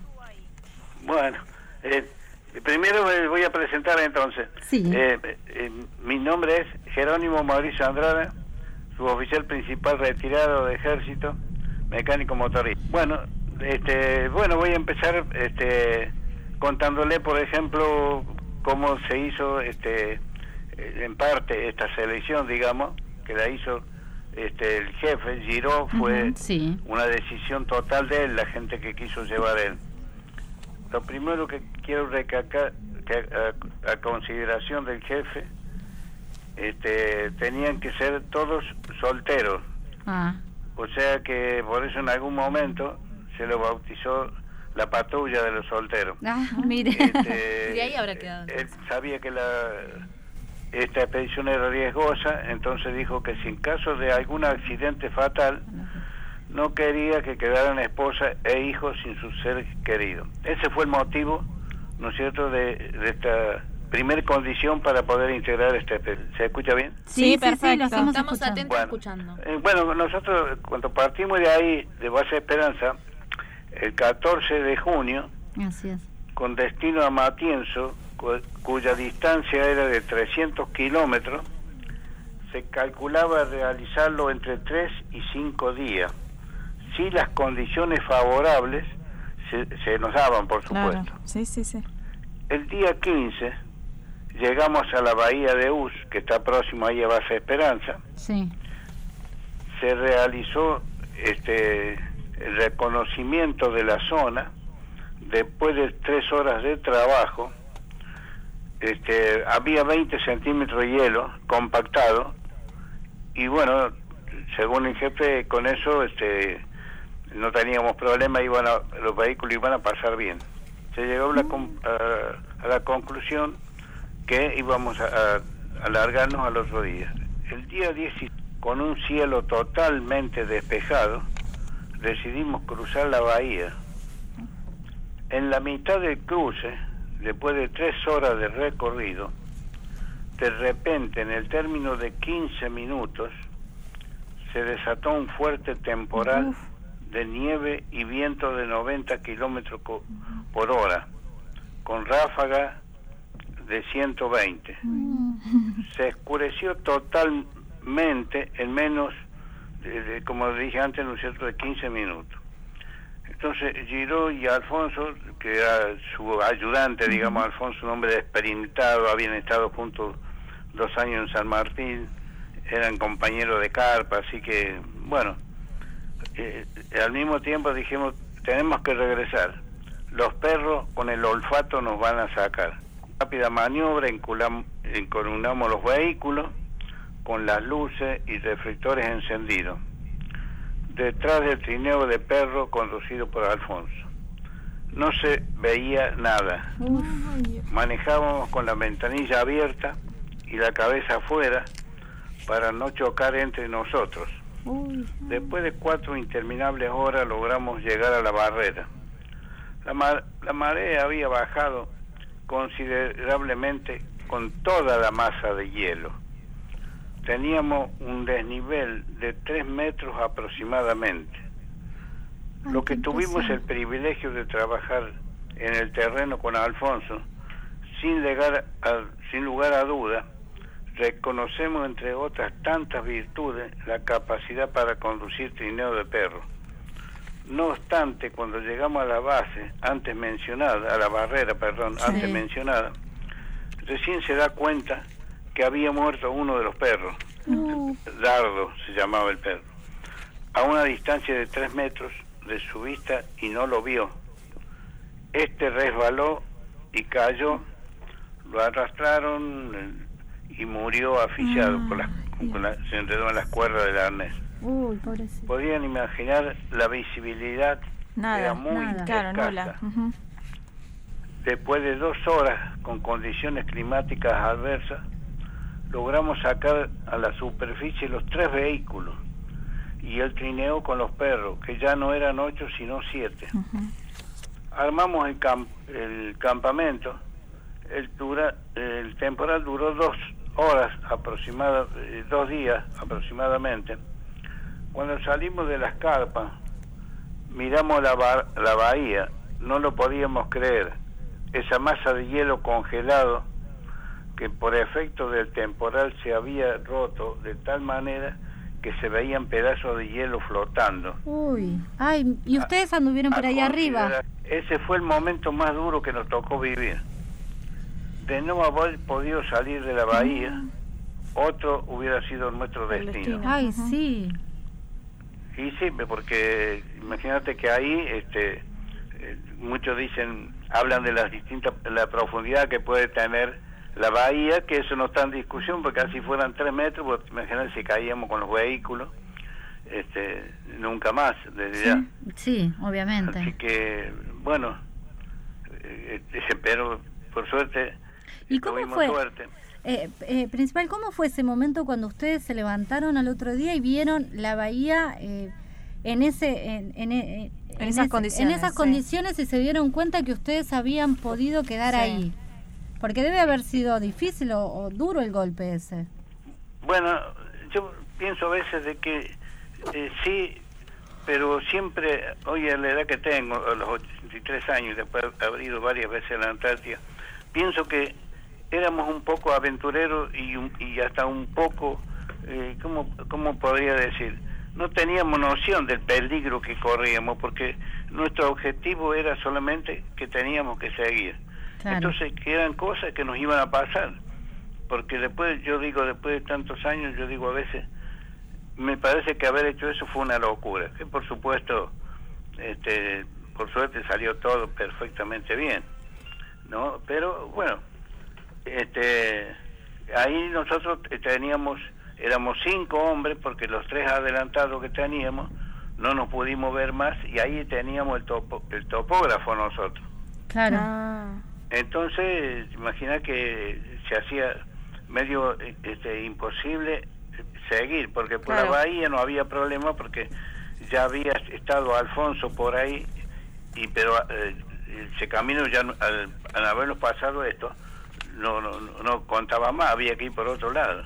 Sí, Bueno, eh, después de los de que pasó esto, cuando ya miramos todo, este y Giro ya estaba tranquilo, siempre estuvo tranquilo, era un tipo, tenía era joven, tenía 30 años y yo- bueno, yo era el más joven de la expedición, tenía 25 años. muy jóvenes Y- todos.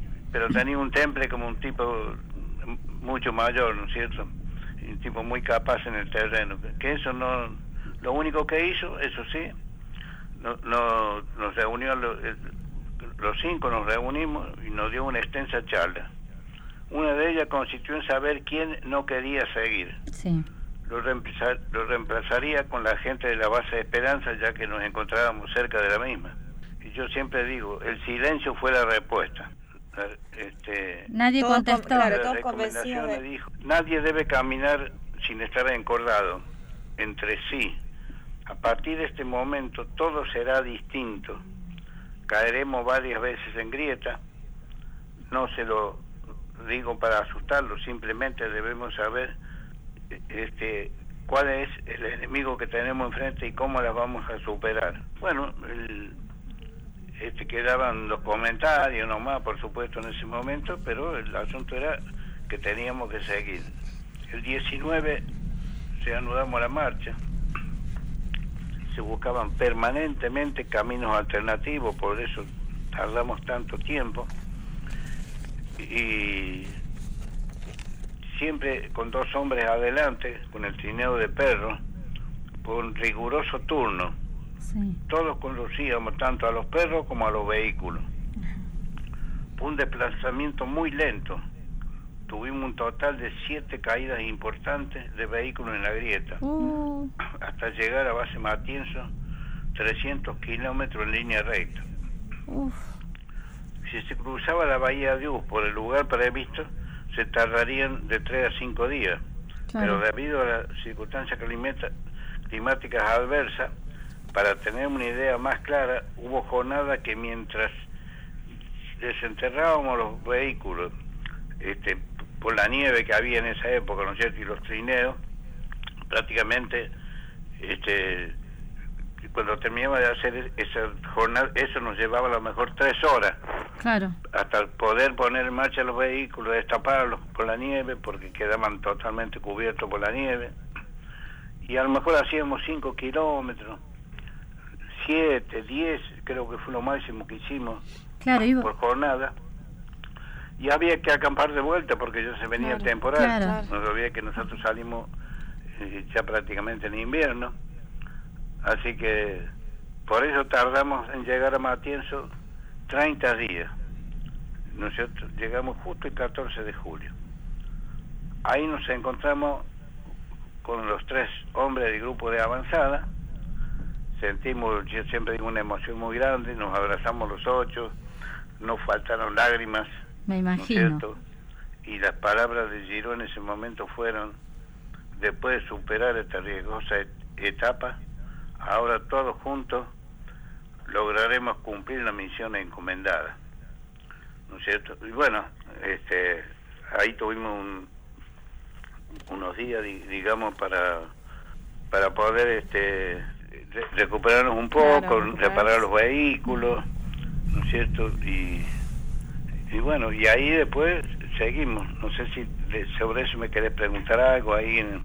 No, eh, cuando llegaron a Mati, bueno, evidentemente eh, pasaron demasiadas travesías, algo pensado en cinco o siete días terminó siendo un mes casi.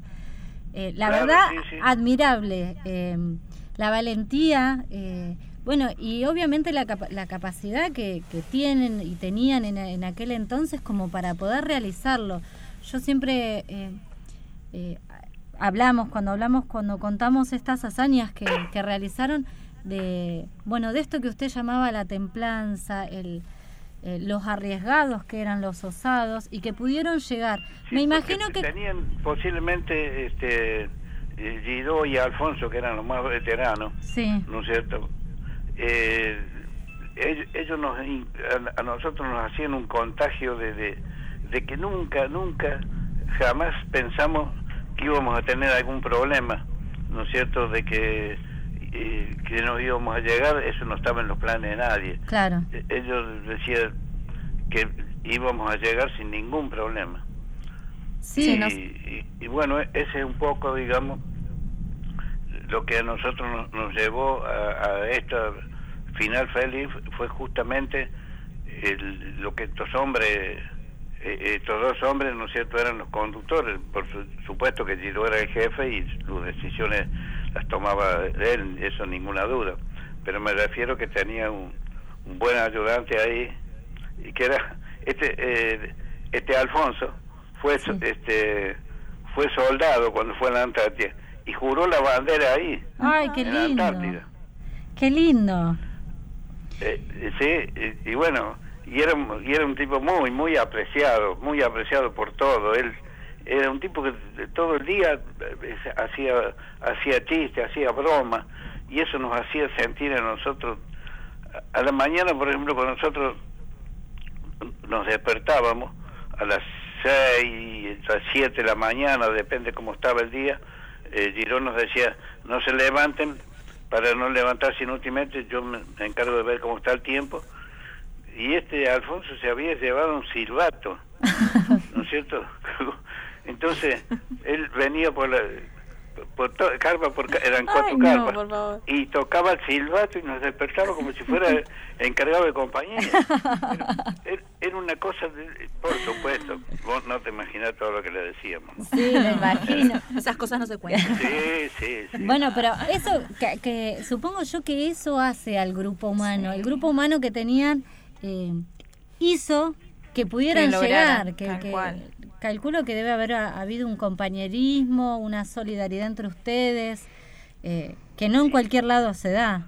no por supuesto nosotros este, en ese sentido eh, a, a la mañana indefectiblemente eh, con 40 43 grados bajo cero y que en ese entonces no se hablaba de sensación térmica así que no No. Eh, ahí el, el día que no teníamos viento nosotros eh, ¿no es cierto? Era cuando teníamos 3, 5, 7 kilómetros, pero a 43 grados bajo cero, ¿no es cierto? Con ese viento, no sé cuándo tendría. Y bueno, y siempre había que hacer una charla, giró una charla de 3 minutos en que fuera. Claro. Eh, se- nos da una charla, ¿no es cierto? Y siempre, nunca hubo, jamás este, hubo una contradicción, eh, porque teníamos plena confianza en él, ¿no es cierto? Y eso, había hombres también capaces ahí, el segundo jefe, Sosa, Sí. era este el Guetta también había escalado la Concagua, el, Guetta, o sea que había, eh, el único que no tenía experiencia ahí, digamos, era yo, ¿no es cierto? Pero había alguien, ya por ejemplo, el topógrafo también tenía experiencia, eran... Bueno, eso hizo de que nosotros dijéramos que, que esto fuera un éxito, ¿no es cierto? Tal cual. La confianza mutua, mutua, perdón. Sí, sí, eh, ninguna duda, no. Nosotros no, no tuvimos nunca, nunca un, solo problema. Y bueno, quería contar cuando nosotros ya llegamos allá, Sí. cuando salimos de, de base Matienzo.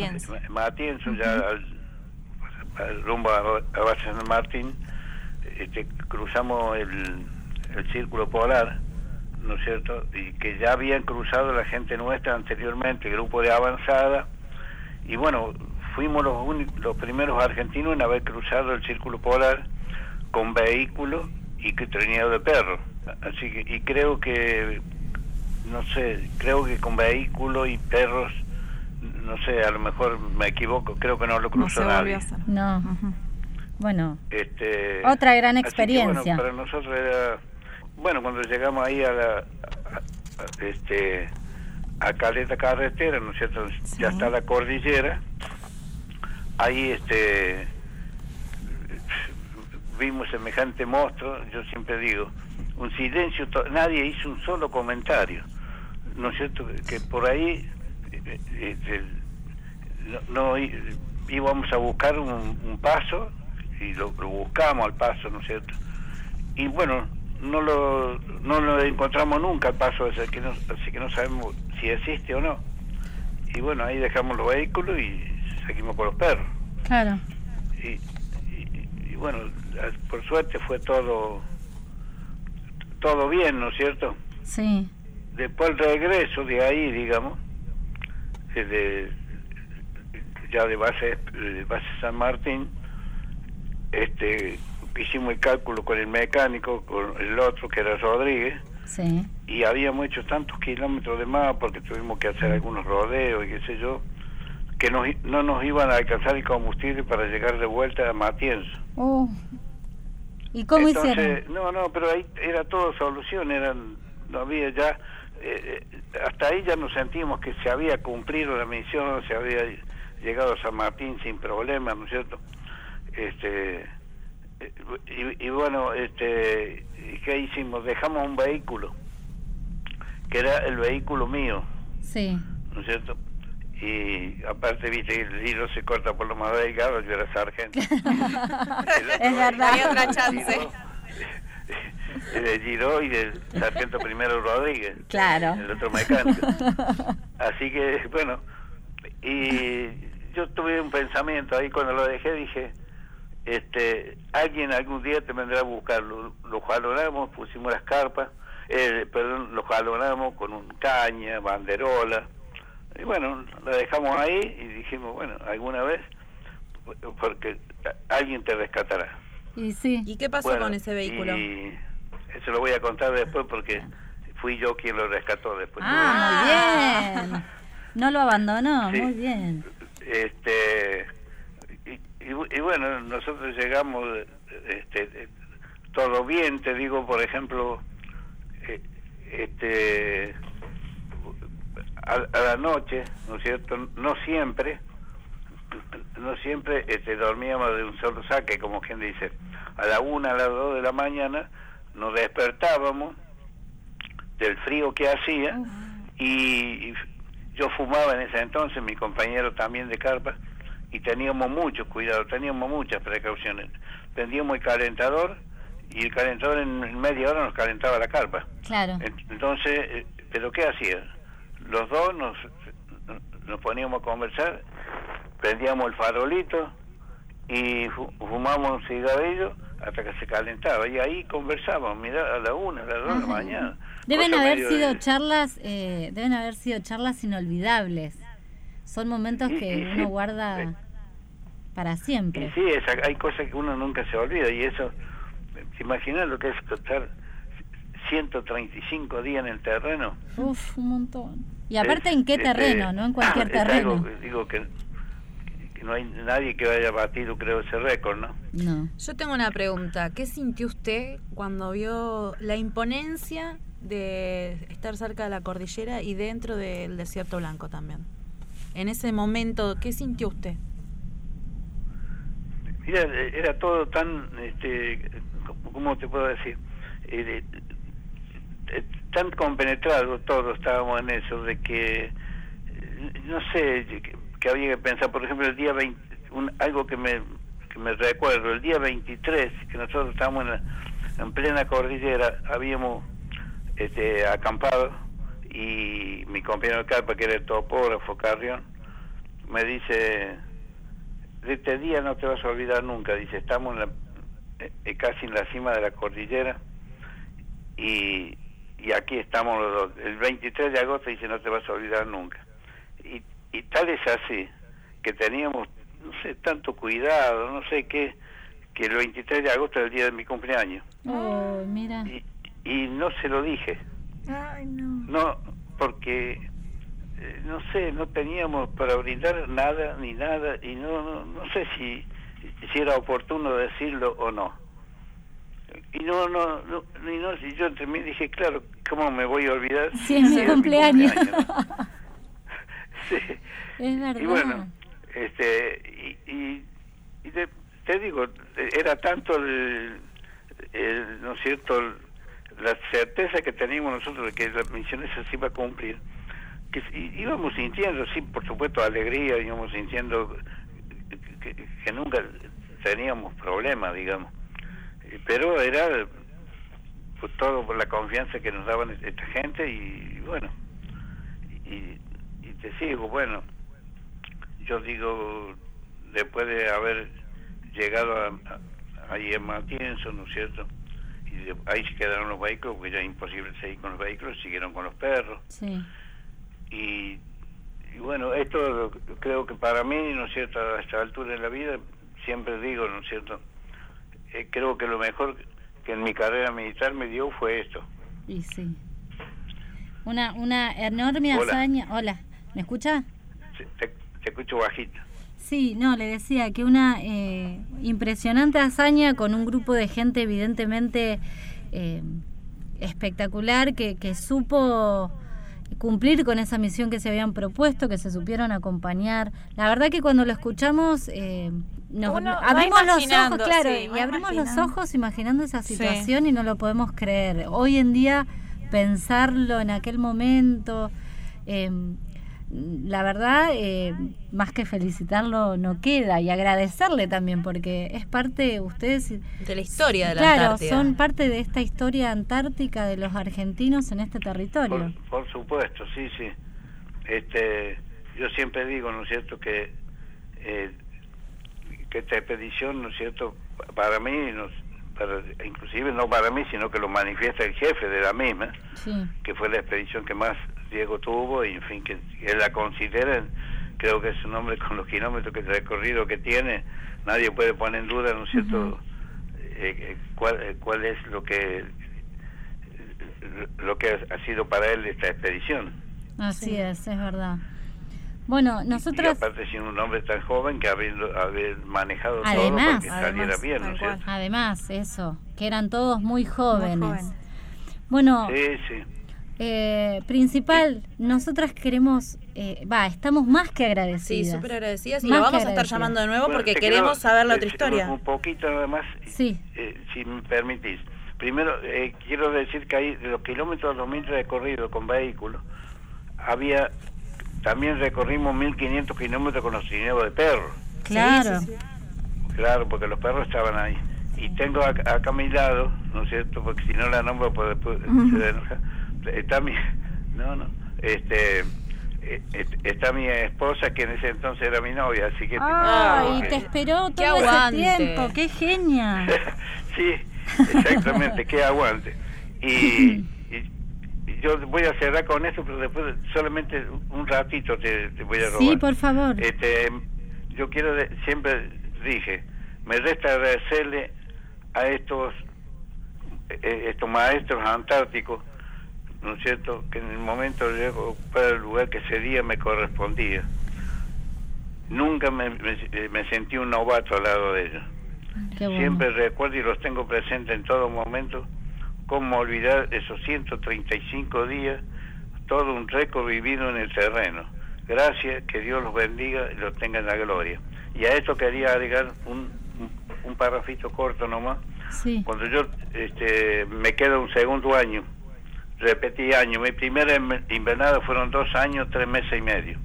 Uh. Me quedo en Matienzo, después yo repito de año en Matienzo, y en el- allá por el mes de octubre, ¿no es cierto? Este, está en la orden de acá de, de Buenos Aires que ese vehículo que había quedado allá en Caleta Carretera había que ir a rescatar. Pero ¿quién sería, este, quién tendría que expresamente que debía organizar y preparar todo el material, los elementos para el rescate sería el sargento Andrada. Oh, y Eso se- lo, lo dispuso el, el coronel este, Leal, que era el jefe del departamento.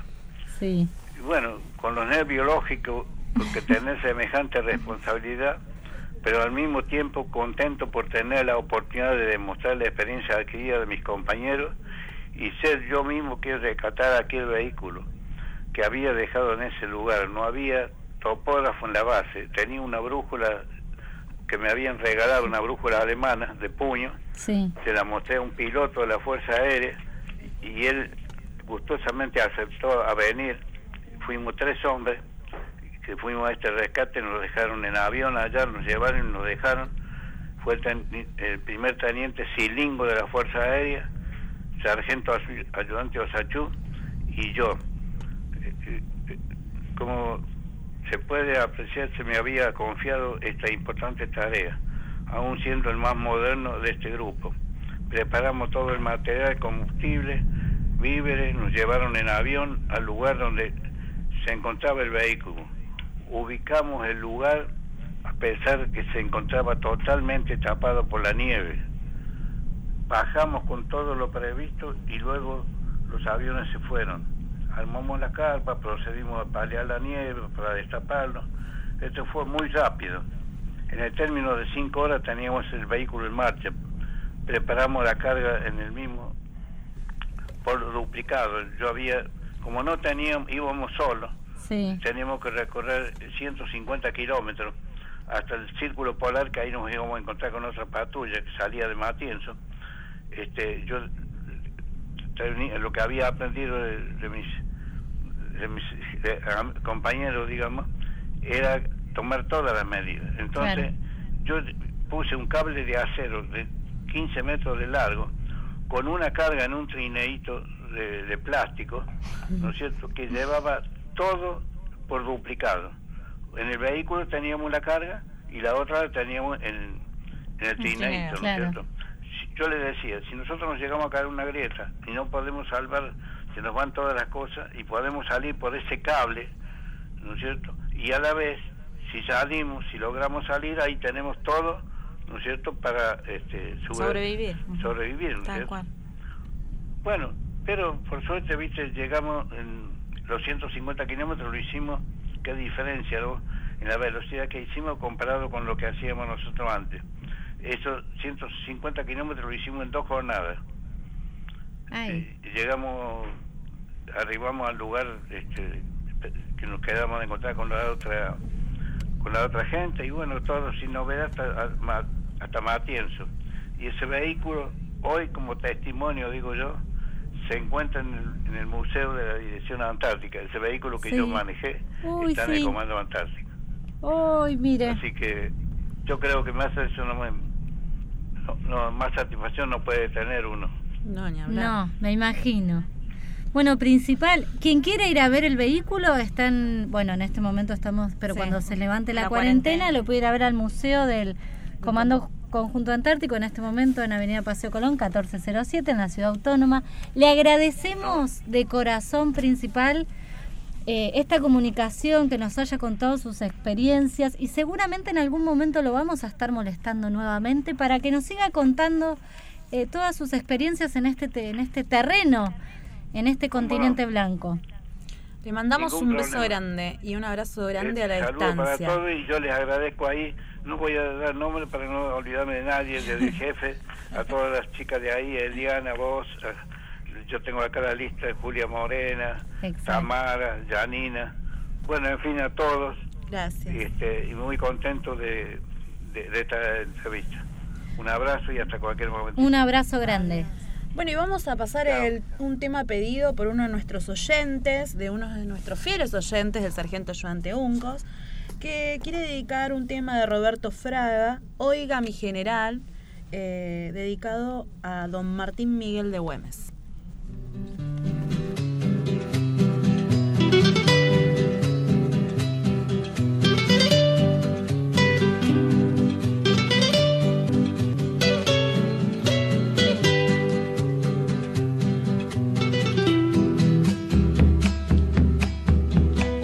Mi general, ahí está el invasor, ya están pisando el norte, fusil y cañón.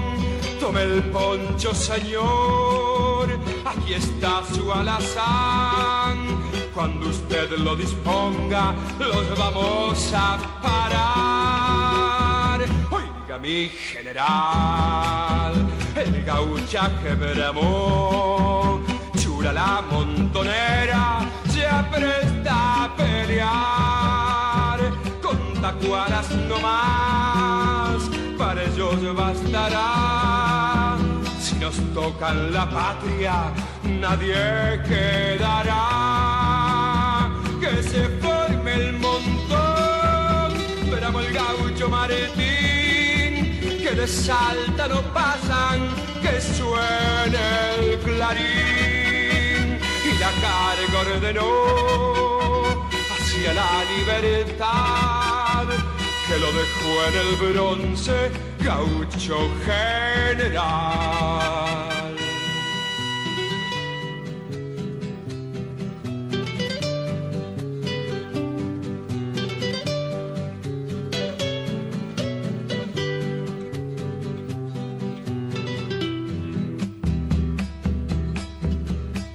Cuídese general, que las balas ya son aguijones de muerte buscando el valor. Hay cañones allá y cien lanzas aquí, pero un grito en la sangre, la patria o morir.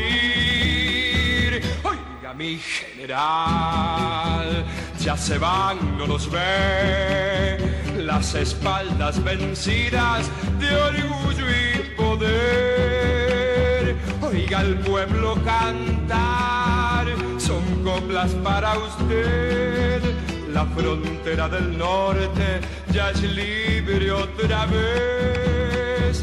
Que se forme el montón, veramos el gaucho Martín, que de Salta no pasan, que suene el clarín. Y la carga ordenó hacia la libertad, que lo dejó en el bronce, gaucho general, gaucho general, gaucho general.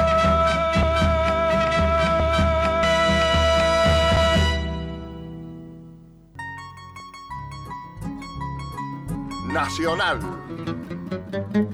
La radio pública. Y estábamos escuchando al señor Roberto Fraga con el tema Oiga mi general. Y vamos a estar hablando qué pasó el 17 de junio. Bueno, el 17 de junio. ¿De hoy, qué año? em, se conmemora el Día Nacional de la Libertad Latinoame- Latinoamericana por el fallecimiento del general eh, Martín Miguel de Güemes. Desde 1999, la República Argentina estableció el Día Nacional de la Libertad Latinoamericana por virtud, virtud de la Ley 25.173, en conmemoración del fallecimiento del general Martín Miguel de Güemes, quien fuera defensor de la frontera norte contra la invasión realista, lo que permitió al general San Martín encarar sus campañas de Chile y Perú. Güemes nació en Salta el 8 de febrero de 1785 en el seno de una familia noble y adinerada. Cursó sus estudios primarios en su ciudad natal, alternando la enseñanza formal con el aprendizaje de los labores campesinos en las fincas que poseía la familia. A los 14 años se incorporó como cadete de una compañía del Regimiento Fijo de Infantería de Buenos Aires. En 1805 fue trasladado a Buenos Aires, donde comenzó a defender la integridad territorial actuando heroicamente durante las invasiones inglesas.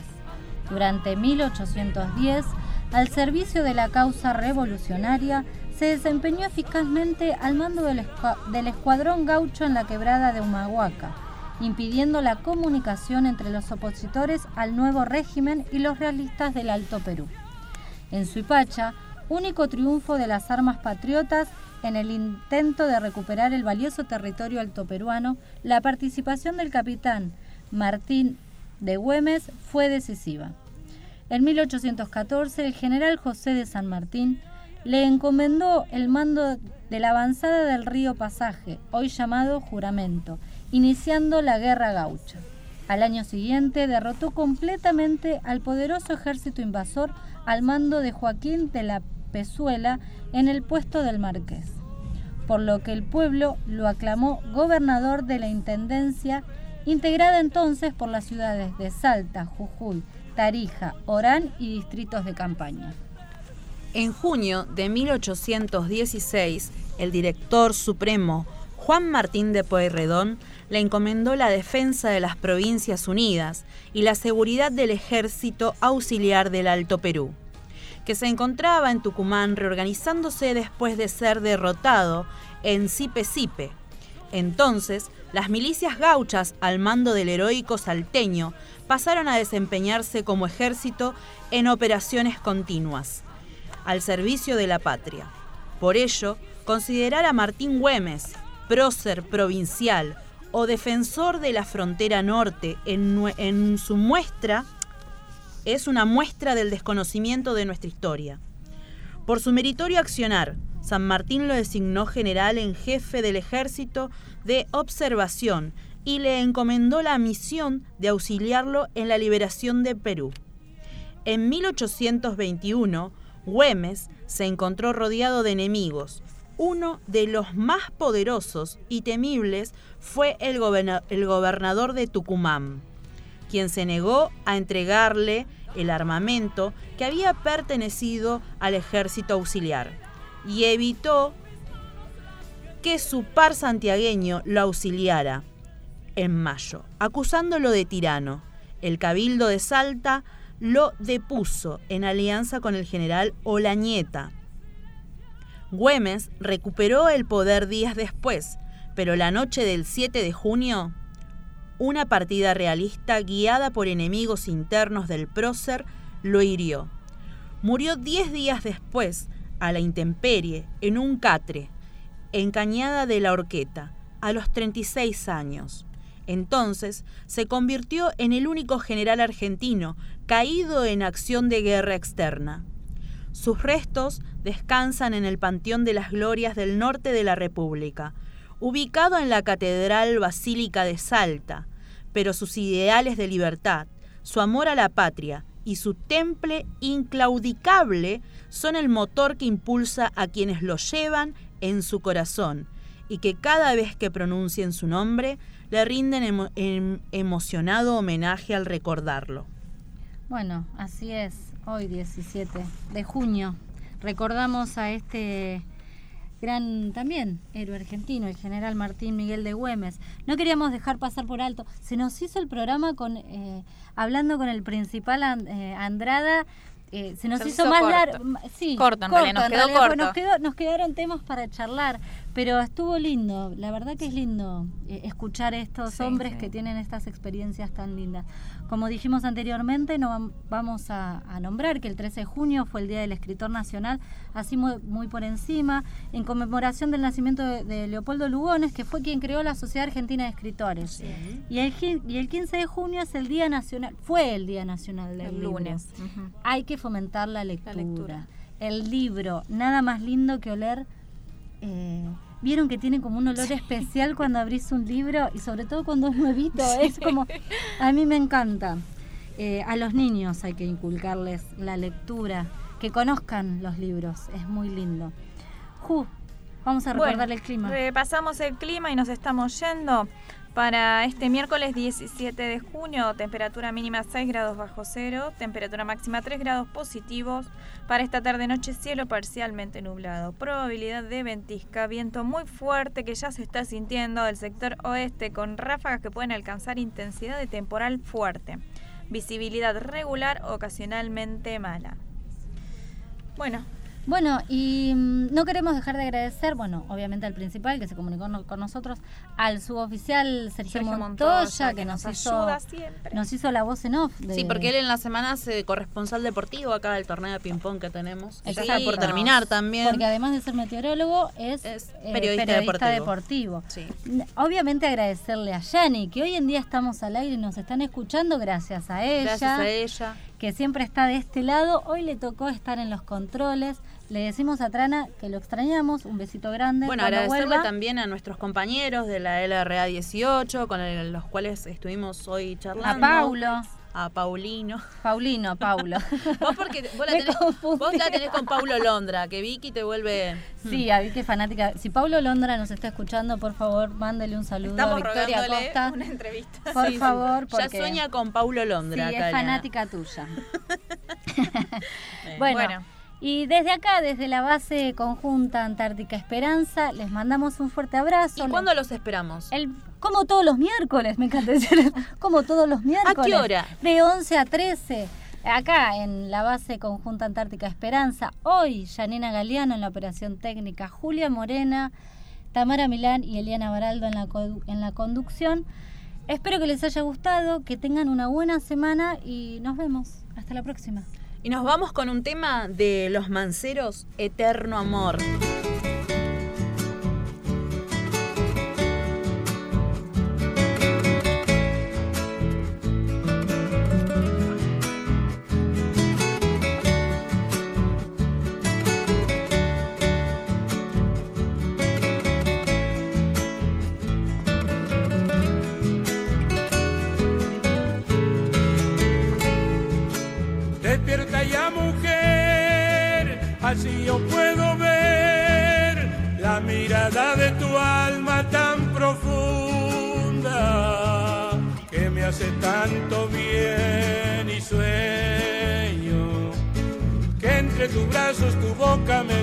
Te quiero.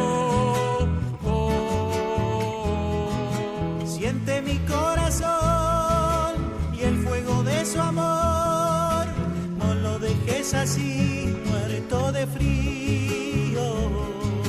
Tu mirada es todo mi abrigo. Tiene la gracia de hacerme que me sienta vivo.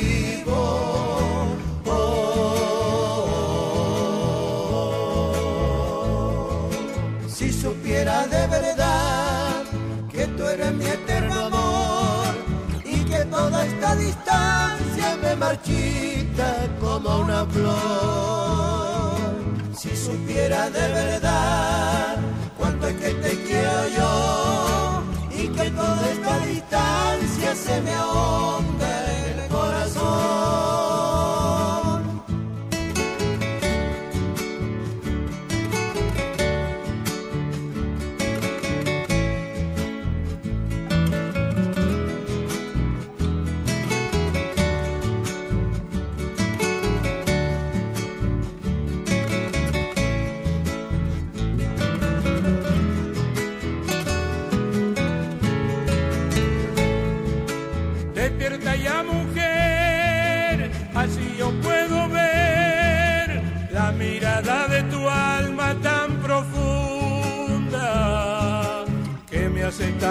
bien y sueño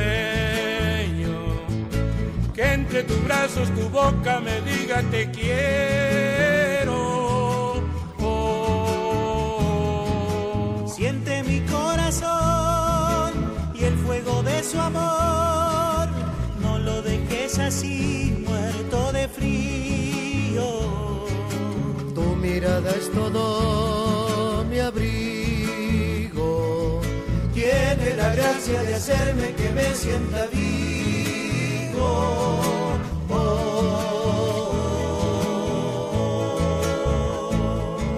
Si supiera de verdad que tú eres mi eterno amor y que toda esta distancia me marchita como una flor. Si supiera de verdad cuánto es que te quiero yo toda esta distancia se me ahonda en el corazón.